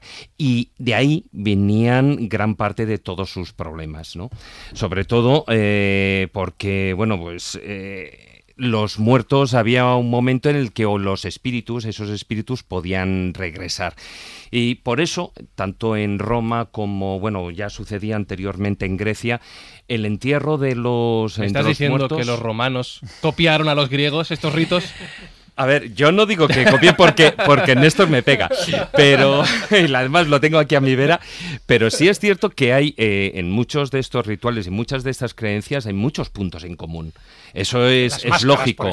En las máscaras eh, es evidente, pero las máscaras, fíjate, también ahí tenían diferentes usos o incluso yo creo que eh, tuvieron una evolución paralela, porque nosotros conocemos las máscaras para, eh, en la antigua Grecia, para los actores, para expresar a personajes antiguos, o sea, personajes que habían sido famosos, generales, dioses, etcétera, pero también se utilizaban para el tema de los difuntos, como vamos a ver, ¿no? Pero lo que sí que es importante, por eso decía, tanto para Grecia como para Roma, que eh, a los muertos se le debía dar una sepultura correcta, porque eso era como un deber sagrado el negarles la sepultura lo que podía eh, conllevar era la condena del alma, ya no solo a que vagara sin descanso, primero que, esos, mm, eh, esos manes, esos eh, espíritus generales no lo reconocieran, incluso hasta los lares, los, los espíritus familiares, sino que además, pues de una manera u otra empezaran a vagar entre los vivos, ¿no? Y, y, fueran lo que hoy en día conocemos, ¿no? Pues esas almas en pena que tienen siempre cierto ciertos eh, tintes maléficos. De hecho, David, fíjate, el caso más antiguo que, conozco yo de un fantasma con cadenas lo cuenta Plinio el Joven en una de sus cartas. Y es un fantasma que lo que pide es que se le encuentren sus huesos para poder descansar ya de una forma definitiva. Pues uno de los primeros casos de fantasmogénesis que está en la literatura clásica. Y de hecho, bueno, pues eh, como digo, el, el entierro era uno de los actos más solemnes que se realizaban. A él acudían todos los familiares. Y cuando me refiero cuando digo todos digo todos es decir los vivos y los muertos. Y aquí es donde entran en, juego las máscaras es decir los vivos acudían físicamente pero eh, los, familiares que ya habían fallecido eh, eran representados o bien por actores o bien se ponían una especie de como maniquíes, como estatuas, a los que se les ponía una máscara o la máscara que se había tomado anteriormente eh, a, los familiares difuntos, ¿no? Eh, ya lo hablamos en hace dos programas atrás, ya estuvimos hablando de, esas máscaras eh, funerarias antes de, pero evidentemente traídas mucho más a la época actual. Em, lo que sí que se creía es que si alguien no se acordaba de alguno de estos difuntos, pues entonces, eh, y seguimos eh, con el tema de las supersticiones, pues eh, podrían vagar entre los vivos, pues causando, pues como almas errantes todo tipo de desasosiegos. Y para evitar en todo este mal, ¿no? Una vez al año, independientemente de que había otro tipo de rituales a los que ahora haré referencia, en ese momento también estaban las parentalias, que eran esas otras fiestas funerarias, esas que antes comentaba, que se celebraban del 13 al 21 de, de febrero, que venían a ser unas fiestas en honor a los difuntos, en los que, bueno, pues se llevaban a las tumbas alimentos, bebidas, eh, flores, eh, todo tipo de regalos, etcétera, ¿no? Al margen de todas las oraciones que allí se, se pudieran llevar y, y también esas mascarillas a las que yo estaba haciendo referencia. Em, como he dicho, bueno, tanto los rituales incluso tenían mucho parecido, tanto los griegos de los romanos, aunque eh, los, eh, los romanos ahí siempre daban un paso más allá, sobre todo en cuanto Ahí te has a... ganado a Néstor ya, ¿eh? ¿Eh? Que ahí te has ganado a Néstor, digo. Ah, sí, sí, ahí me lo he ganado. Pero fíjate, sobre todo iban un paso más allá en cuanto a pompa, en cuanto a boato, en cuanto a ostentación. Es decir, eh, el tipo de, el lujo que, venían desarrollando eh, incluso en, la creación en los propios sepulcros. De hecho, hubo una época en la que ya llegaban a ser tal las opulencias que las leyes tuvieron que restringir en varias ocasiones, bueno, pues todos estos excesos, ¿no? A los que, a los que estaba haciendo referencia. Y vamos con algunos de esos rituales. Por ejemplo, bueno, en el momento en el que un ciudadano romano eh, estaba a punto de morir, ahí era normalmente si estaba presente, pues era el primogénito o si no uno de los seres queridos el que le daba el último beso. ¿Y por qué se le daba este último beso? Fíjate, es algo, parece morboso, pero también es muy bonito, para recoger el último aliento del familiar querido. De esa manera, eh, también ahí eh, con el último aliento se comprobaba eh, que, que había fallecido. De hecho, ahí se le cerraban los ojos, la boca, tenía lugar lo que eh, ellos llamaban la conclamatio, que era que todos los que estaban ahí, los presentes, pues llamaban durante tres veces, nuevamente el número tres, fijaros que antes mencionamos, ¿no? Llamaban al difunto por su nombre, ¿no? Y ahí entran eh, ya en lugar, eh, fijaros, y, y esto es importante porque las mujeres de la familia desempeñaban un papel muy importante en todo lo que eran todos los rituales funerarios. De hecho, fíjate, eh, antes de que pasemos a ese tema, eh, me gustaría para que todos entendiéramos la evolución que existe a partir de ese momento eh, en toda nuestra cultura, es que ese ritual de la conclamatio se sigue realizando hoy en día. Sabéis que el Papa de Roma, cuando el Papa muere, se, re- se realiza todavía este ritual, se le llama por su nombre como se hacía con los ciudadanos romanos, porque al fin y al cabo el Papa no es más que la evolución del Pontifex Maximus, el sacerdote eh, más importante de la religión romana, y qué ciudadano romano hay más importante que el Pontifex Maximus, ¿no? Ima- Imagínate Jesús que llaman tres veces al Papa fallecido y el Papa contesta. Pues ya sabes. Pues otra vez. No, no, me- de, de hecho, fijaros, hay eh, en otros en rituales funerarios, eh, si no recuerdo mal, en Japón o en China, también cuando fallecen el, el primogénito, y es curioso porque fijaros la, la distancia que hay de por medio, eh, el primogénito es el que se acerca y al oído llama al difunto por el nombre, por el nombre. El caso en el que ellos lo hacen, porque si el, el difunto contesta, pues Mm. entonces no pasa nada, claro. y si no, pueden empezar a, a todo lo que son los, los rituales, ¿no? Claro, el tema eh, es lógico, si contesta, Si contesta, pues... cuidado. pues, vamos a- Hombre, no que se salga por patas, pero bueno, pero... Un de canguelo. Es que el muerto estaba muy vivo. Sí, sí, sí, es no. Desde luego que sí. Como decía, las mujeres eh, de la familia tenían un papel muy importante en todo lo que eran los, los rituales eh, fúnebres. En primer lugar, lo que hacían era eh, lavar. Eh, lavaban el cadáver, lo perfumaban, lo revestían evidentemente con todas sus mejores eh, vestimentas, igual que hacemos hoy en día. En aquella época, fíjate, eh, si era alguien que tenía cierto prestigio, cierto dinero, lo hacían con lo que era la, toga praetexta, si no me equivoco, que era, bueno, pues esa, la, la tola para, la hemos visto en películas, porque yo creo que incluso se ha utilizado mal en otros momentos, ¿no? Que es, es un lienzo de casi de alrededor de 6 metros de, de longitud, metros, ¿no? Que es todo blanco y tiene todo lo que es el ribete alrededor eh, dorado. Entonces, bueno, se coloca encima de una, de una, eh, ¿cómo llamaría? De, no de una toga, sino de... Una túnica. De una túnica, perdón, gracias. De una túnica que además normalmente era de, de lino y la, la toga era, como decía, de, de algodón, ¿no? Eh, en otros casos, bueno, pues evidentemente si la de- familia no tenía ese dinero, pues se le ponía pues las mejores vestimentas que pudiera tener, ¿no?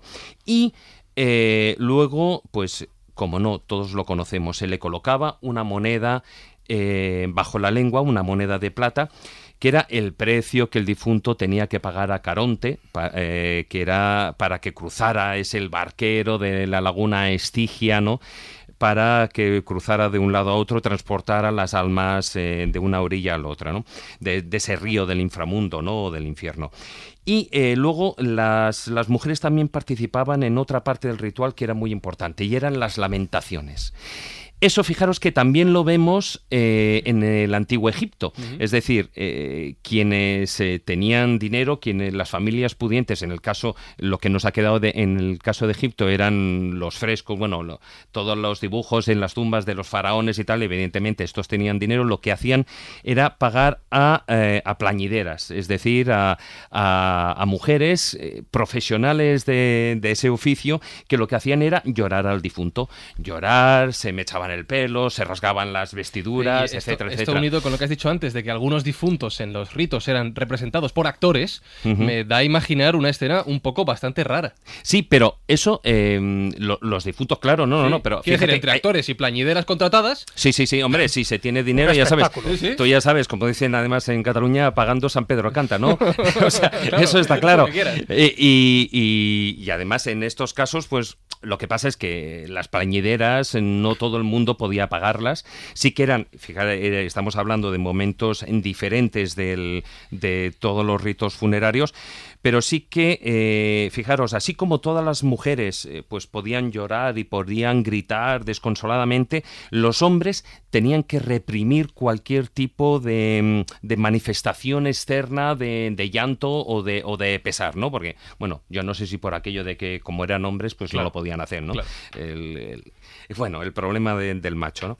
Y, y aquí no estaríamos hablando del macho Hmm. ibérico. Pero bueno, y, y ahí en ese momento es que del rostro del difunto se sacaba eh, esa máscara de cera que luego, bueno, se, se podía utilizar en diferentes momentos, ¿no? Y esa máscara pasaría a formar parte de, de un, de un pequeño altar sagrado que tenían los romanos en casa, que era el lararium, si no me equivoco, ¿no? y que, eh, bueno, pues ahí se, era donde realizaban todo tipo de ofrendas eh, a los lares también y a los espíritus, todos los, guardiante- los guardianes del hogar. Y eh, llegado el momento y cuando ya todo está preparado, se sale el cortejo de los familiares con los amigos, con músicos, plañideras, eh, y todos eh, llevando la, litera con el cadáver a lo que era fuera de la ciudad, que era donde se enterraban, o se enterraban o se incineraban también a los, a los difuntos, ¿no? Una vez más, eh, y aquí estamos hablando siempre del tema del, del dinero, es importante, ¿no? Si era un personaje noble, se pronunciaba ahí en lo que era en el foro, se pronunciaba el- el- ese elogio al difunto, ¿no? Esa oración fúnebre, lo que hoy en día es la- el laudatio, ¿no? Que conocemos. Y, y acto seguido, bueno, pues eh, se llevaba todo el camino hasta la pira funeraria, donde ahí se depositaban con, con perfumes, con regalos, de todo tipo, etcétera, ¿no? Y otro detalle curioso, durante toda la cremación ninguno de los familiares podía alejarse. Luego recogían eh, los huesos en- normalmente en, un- en unas eh, telas, en unos lienzos blancos, tenía que ser, ¿no? Eh, se lavaban eh, con vino y eran colocados en esas urnas que nosotros hemos visto en innumerables eh, museos, esas urnas funerarias que, que hoy en día, bueno, pues hemos heredado, ¿no? Evidentemente. Eh, y al llegar a, a las casas, todos lo que eran los familiares lo que tenían que era despojarse de la ropa y purificarse nuevamente con, con el agua. Normalmente, si no me equivoco, tenía que ser agua lustral. ¿no? Sin- Sí, siempre que se hace algún tipo de ritual, eh, el agua es consagrada, ¿no? Igual que ese rito pasa también a, a la religión cristiana con el, el agua bendita, que tiene que ser un tipo de agua especial, digamos, en este caso. Lo que, fijaros, eh, estamos hablando del si eran ricos. En el caso de que eran pobres, pues como la era tan cara, la- lo que era la incineración, entonces se creaban como una especie de asociaciones, unas agrupaciones de, de los ciudadanos que no tenían posibilidades económicas y, eh, digamos, unían a los difuntos Sí, y así sí, el- practicaban, ¿no? Hacían el escote, El ¿no? Lo rico que mucho elogio y al pobre sí, nada sí, nada. sí, sí. Bueno, a los nueve días de, de haber eh, del sepelio, de que hubiera tenido lugar el sepelio, entonces tenían lugar esos unos banquetes ya fúnebres con juegos Aquí y vamos tal. a la fiesta. Sí, sí, que era, que era venga. otro tipo de fiesta, que era la novendalia, ¿no? Que eran, de ahí vienen de los nueve días, ¿no? Y, bueno, como antes hemos comentado, ¿no? Durante el mes de febrero, durante, eh, desde el, día 13 al 21, pues era cuando tenía lugar esa la parentalia, ¿no? Esas fiestas en honor a los, a los difuntos. Para que veamos, yo antes al principio le comentaba a nuestro invitado, a Néstor, fijaros si eran terriblemente eh, supersticiosos. Evidentemente, la superstición forma parte de la vida y forma parte de nuestra herencia. Decía un historiador griego, Polibio, que los romanos eran más religiosos que los propios dioses. eh, Román Paladino eran más papistas que el Papa. Sí, sí, sí. Se pasaban. Yo, más que supersticiosos, la imagen que me estáis dando era casi de gente muy tiquismiquis, técnicamente hablando hasta el extremo. Bueno, de hecho, eh, hay un concepto interesante que es el de cuando un romano hace un sacrificio, eh, sabéis que lo que se hacía era colocarse la toga por encima de la cabeza, lo que llamamos el capite velato, que hay muchas estatuas del mundo romano conservadas así. Y esto era simplemente, y para que veáis la diferencia con los griegos, que no tenían nada que ver en este caso, un ritual. un ritual a la griega, que por supuesto los romanos también hacían rituales sagrados a la manera griega, y era con la cabeza descubierta. Pero el ritual romano, el tradicional de la época romana, era con la cabeza cubierta. Y esto era simplemente para que con la cabeza tapada con la toga, uno no pudiera ver cosas de mal augurio por los lados. Es como cuando a los burros se les pone en la, en la cabeza para que no miren a los lados y se puedan asustar. Pues exactamente lo mismo. Un romano cuando hace un sacrificio se tapa la cabeza para no poder ver nada de, mal augurio que pudiera dar al traste con, con todo el sacrificio. Tengo una pregunta, Néstor, que me viene rondando la cabeza desde que leí tu libro, porque es verdad que todas las fiestas que estamos comentando ahora tienen un carácter público y son conocidas, pero hay una fiesta secreta con una diosa misteriosa, Angerona, que tiene que ver de una forma muy directa con el nombre secreto de Roma. Efectivamente. Cuéntanos un poco. Efectivamente. Es una fiesta que tiene lugar a finales de diciembre. El 21 de diciembre. Efectivamente, el día 21. Y que es una fiesta eh, en honor a la diva Angerona, la diosa Angerona. Es que esta diosa eh, tenía su santuario en el que la estatua de culto, que no hemos conservado, por supuesto, pero que seguramente debía tener un dedo en los labios mandando callar, mandando silencio, y es que ella era la mm, responsable de guardar uno de los secretos, si no el secreto más importante de Roma, que era el nombre secreto de la ciudad de Roma. ¿Y esto qué es? ¿Qué, ¿Qué nos vas a decir ahora, por cierto? ojalá, ojalá pudiera deciroslo, os lo cuento. Sería secreto. El nombre secreto de Roma existe porque los romanos pensaban que todas las ciudades tenían sus divinidades, tenían su nombre ritual, su nombre religioso, que no es el mismo que el nombre civil. Entonces ellos pensaban que si un enemigo invocaba a esa divinidad protectora o ese nombre religioso de la ciudad, podía hacer que los dioses se pusieran de su parte y así vencer más fácilmente esa ciudad o a ese enemigo. Con lo cual, si nadie conocía el nombre secreto de Roma, era imposible que Roma cayera en manos de ningún enemigo, o al menos lo hacía muy difícil. Con lo cual, esta diosa era eh, la que guardaba ese nombre. ¿Y cuál es ese nombre? ¿Cuál es el nombre secreto de Roma que solo debían saber unos pocos sacerdotes y, por supuesto, la diva Angerona? Pues no lo sabemos. Desgraciadamente no sabemos. Yo tengo una pista y tú la tienes también y tiene que ver con Pompeya que hemos comentado antes, porque en Pompeya se encontró un fresco, otro más, con una especie de cuadrado mágico, pero en este caso silábico, donde aparecía Roma, pero al revés. Exacto, y es que la palabra Roma al revés nos da amor. Es que eh, el problema con esta, con esta afirmación, y es que sí, Juan el Lidio es un historiador del siglo VI, nos dice que el nombre de Roma, el nombre secreto debía ser amor, porque es Roma al revés. Sin embargo, como... Y tributo a la diosa Venus. Efectivamente, por supuesto, la madre fundadora de la estirpe romana como madre de Eneas, el héroe típico de, la fundación de, la estirpe. Pero eh, este nombre, Roma Amor, este, este eh, grafito que nos lo encontramos en muchos lugares, era muy extendido y era muy conocido. Y teniendo en cuenta que el nombre secreto de Roma se penaba con la muerte, el pronunciar ese nombre o el conocerlo y divulgarlo, no parece normal que esté por todas las partes de, las ciudades escrito, con lo cual seguramente no es el verdadero nombre de Roma aunque es un nombre precioso. Te das cuenta, Fran, la que hemos liado hoy, ¿no? Ya, o sea, nos van a hemos hablado de, eso y hemos dicho el nombre secreto, adiós programa. ya, adiós. Ha sido un placer, señores, ha sido un placer podium, ha sido un placer escobuleros. Qué gente más baja, habéis sido todos. Bueno, y eso que no hemos hablado de la sangre, ¿eh? de los ritos de sangre, de la criogolia y, todo eso. De verdad que nos, nos queréis muy poco a nosotros mismos, pero bueno, hemos hablado de fiestas, hemos hablado de vida, hemos hablado de muerte, hemos hablado de lo voy a decir, ya lo habéis dicho, hemos hablado de amor. Ya solo queda en este programa poner el broche final. Puedes escucharnos y leernos en redes sociales. Busca La Escóbula de la Brújula en Facebook, Twitter y YouTube.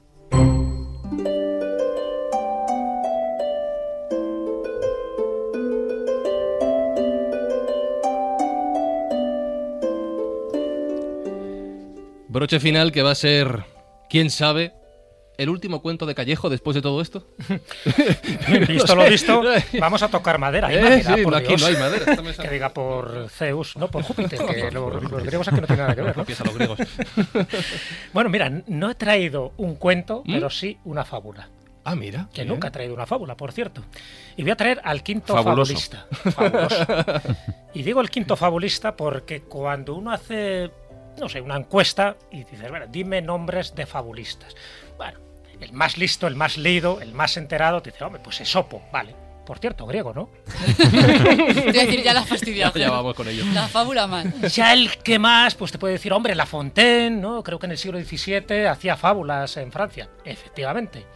Y ya el espabiladillo, el paranota, dice, hombre, en España tuvimos a dos fabulistas, además del siglo XVIII, a Tomás Iriarte y a Félix María de Samaniego. Vale. Pero es que hubo un fabulista romano del siglo I después de Cristo, un esclavo liberto, un esclavo manumitido, suena peor, pero técnicamente es eso. ¿Manumitido? Claro, hombre. ¿Cómo se ve que no has hecho derecho? No, que yo soy millennial, acuérdate. Era un esclavo que compra Augusto, él había nacido en Macedonia y al final, por sus habilidades y por sus composiciones, en este caso por sus fábulas, pues les libe- le libera y se convierte en un, en un hombre libre, ¿no? en un esclavo liberto. Interesante porque le da por la fábula, y la fábula ya sabes que tiene un componente moral.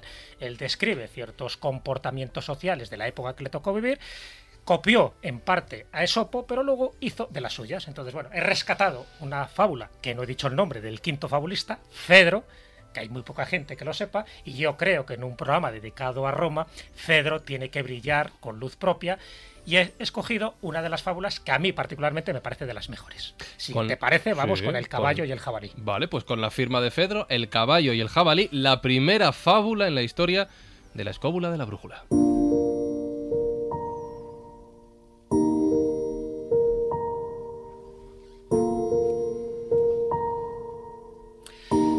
Resulta que había un caballo salvaje que todos los días iba a un abrevadero, un río cercano, a saciar su sed, pero también coincidía en ese mismo momento, mira tú por dónde, con un jabalí.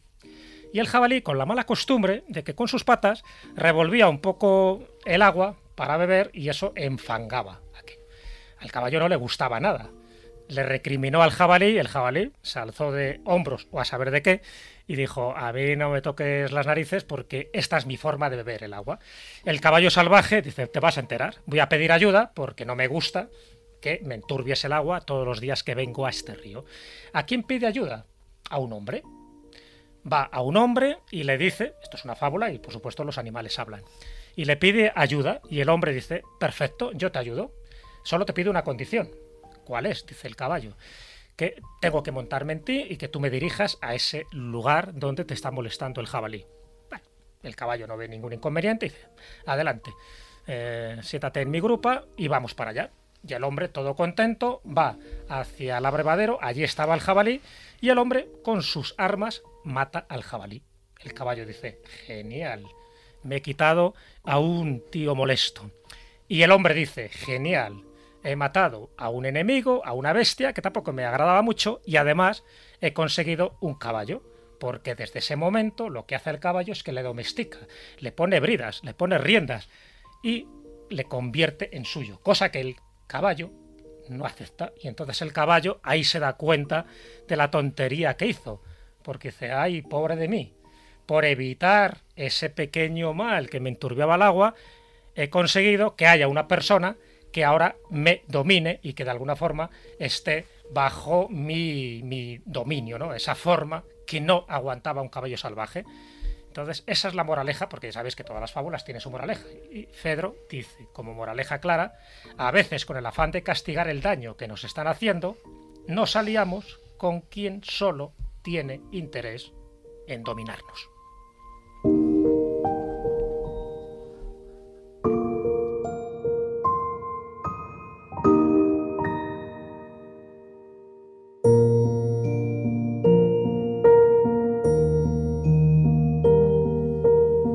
Qué bien hablas latín, Jesús. Sí, sí, lo he practicado. Ha sido un curso de estos de fin de semana, ¿eh? ¿Sí? Pero vamos, sí, el, el manumite me ha salido perfecto. No, perfectamente, perfectamente. No, pero muy, muy bonito el- el- la fábula, el cuento. El quinto fabulista, Cedro, que Júpiter le tenga su gloria. Ahora sí, vamos a terminar esta fiesta romana de la escóbula de la bruja.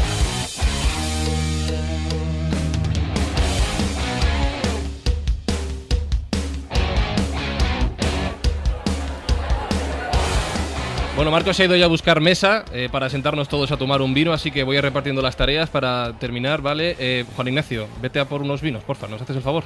En nombre de Baco, voy. Venga, perfecto. Carmen, tú pon orden, ¿vale? Yo voy a poner orden, pero me voy con una pregunta millennial. Sí. Si los romanos entendían las festividades como las entendemos nosotros, Sí. ¿cuándo trabajaban los romanos? David, controla a Juan Ignacio que no me fío de él cuando... No, no, déjale. Se ha ido con Marcos también para ultimar en los temas de la bacanal. No, no me fío muy bien. Sí. Néstor Marqués, un, lo diré bien el título, Un año en la antigua Roma. Gracias por acompañarnos hoy en la escóbula de la brújula. Muchísimas gracias a vosotros y que viváis vuestro año en la antigua Roma, por supuesto. Te quedas a tomar algo, ¿no? Hombre, claro y que sí. Jesús Callejo, un programa más. Gracias. De nada, nos vamos de fiesta y hay Mm. que terminarlo como se merece. Así Con es. un brindis abajo. Sí, sí, sí, sí, vamos a tomarnos unos vinos. Un saludo de quien nos habla, Fran Izuzquiza, de Carlos Higuera en la técnica. Y ahora sí, antes de, de terminar, voy a cerrar la puerta que he abierto antes porque a ver si.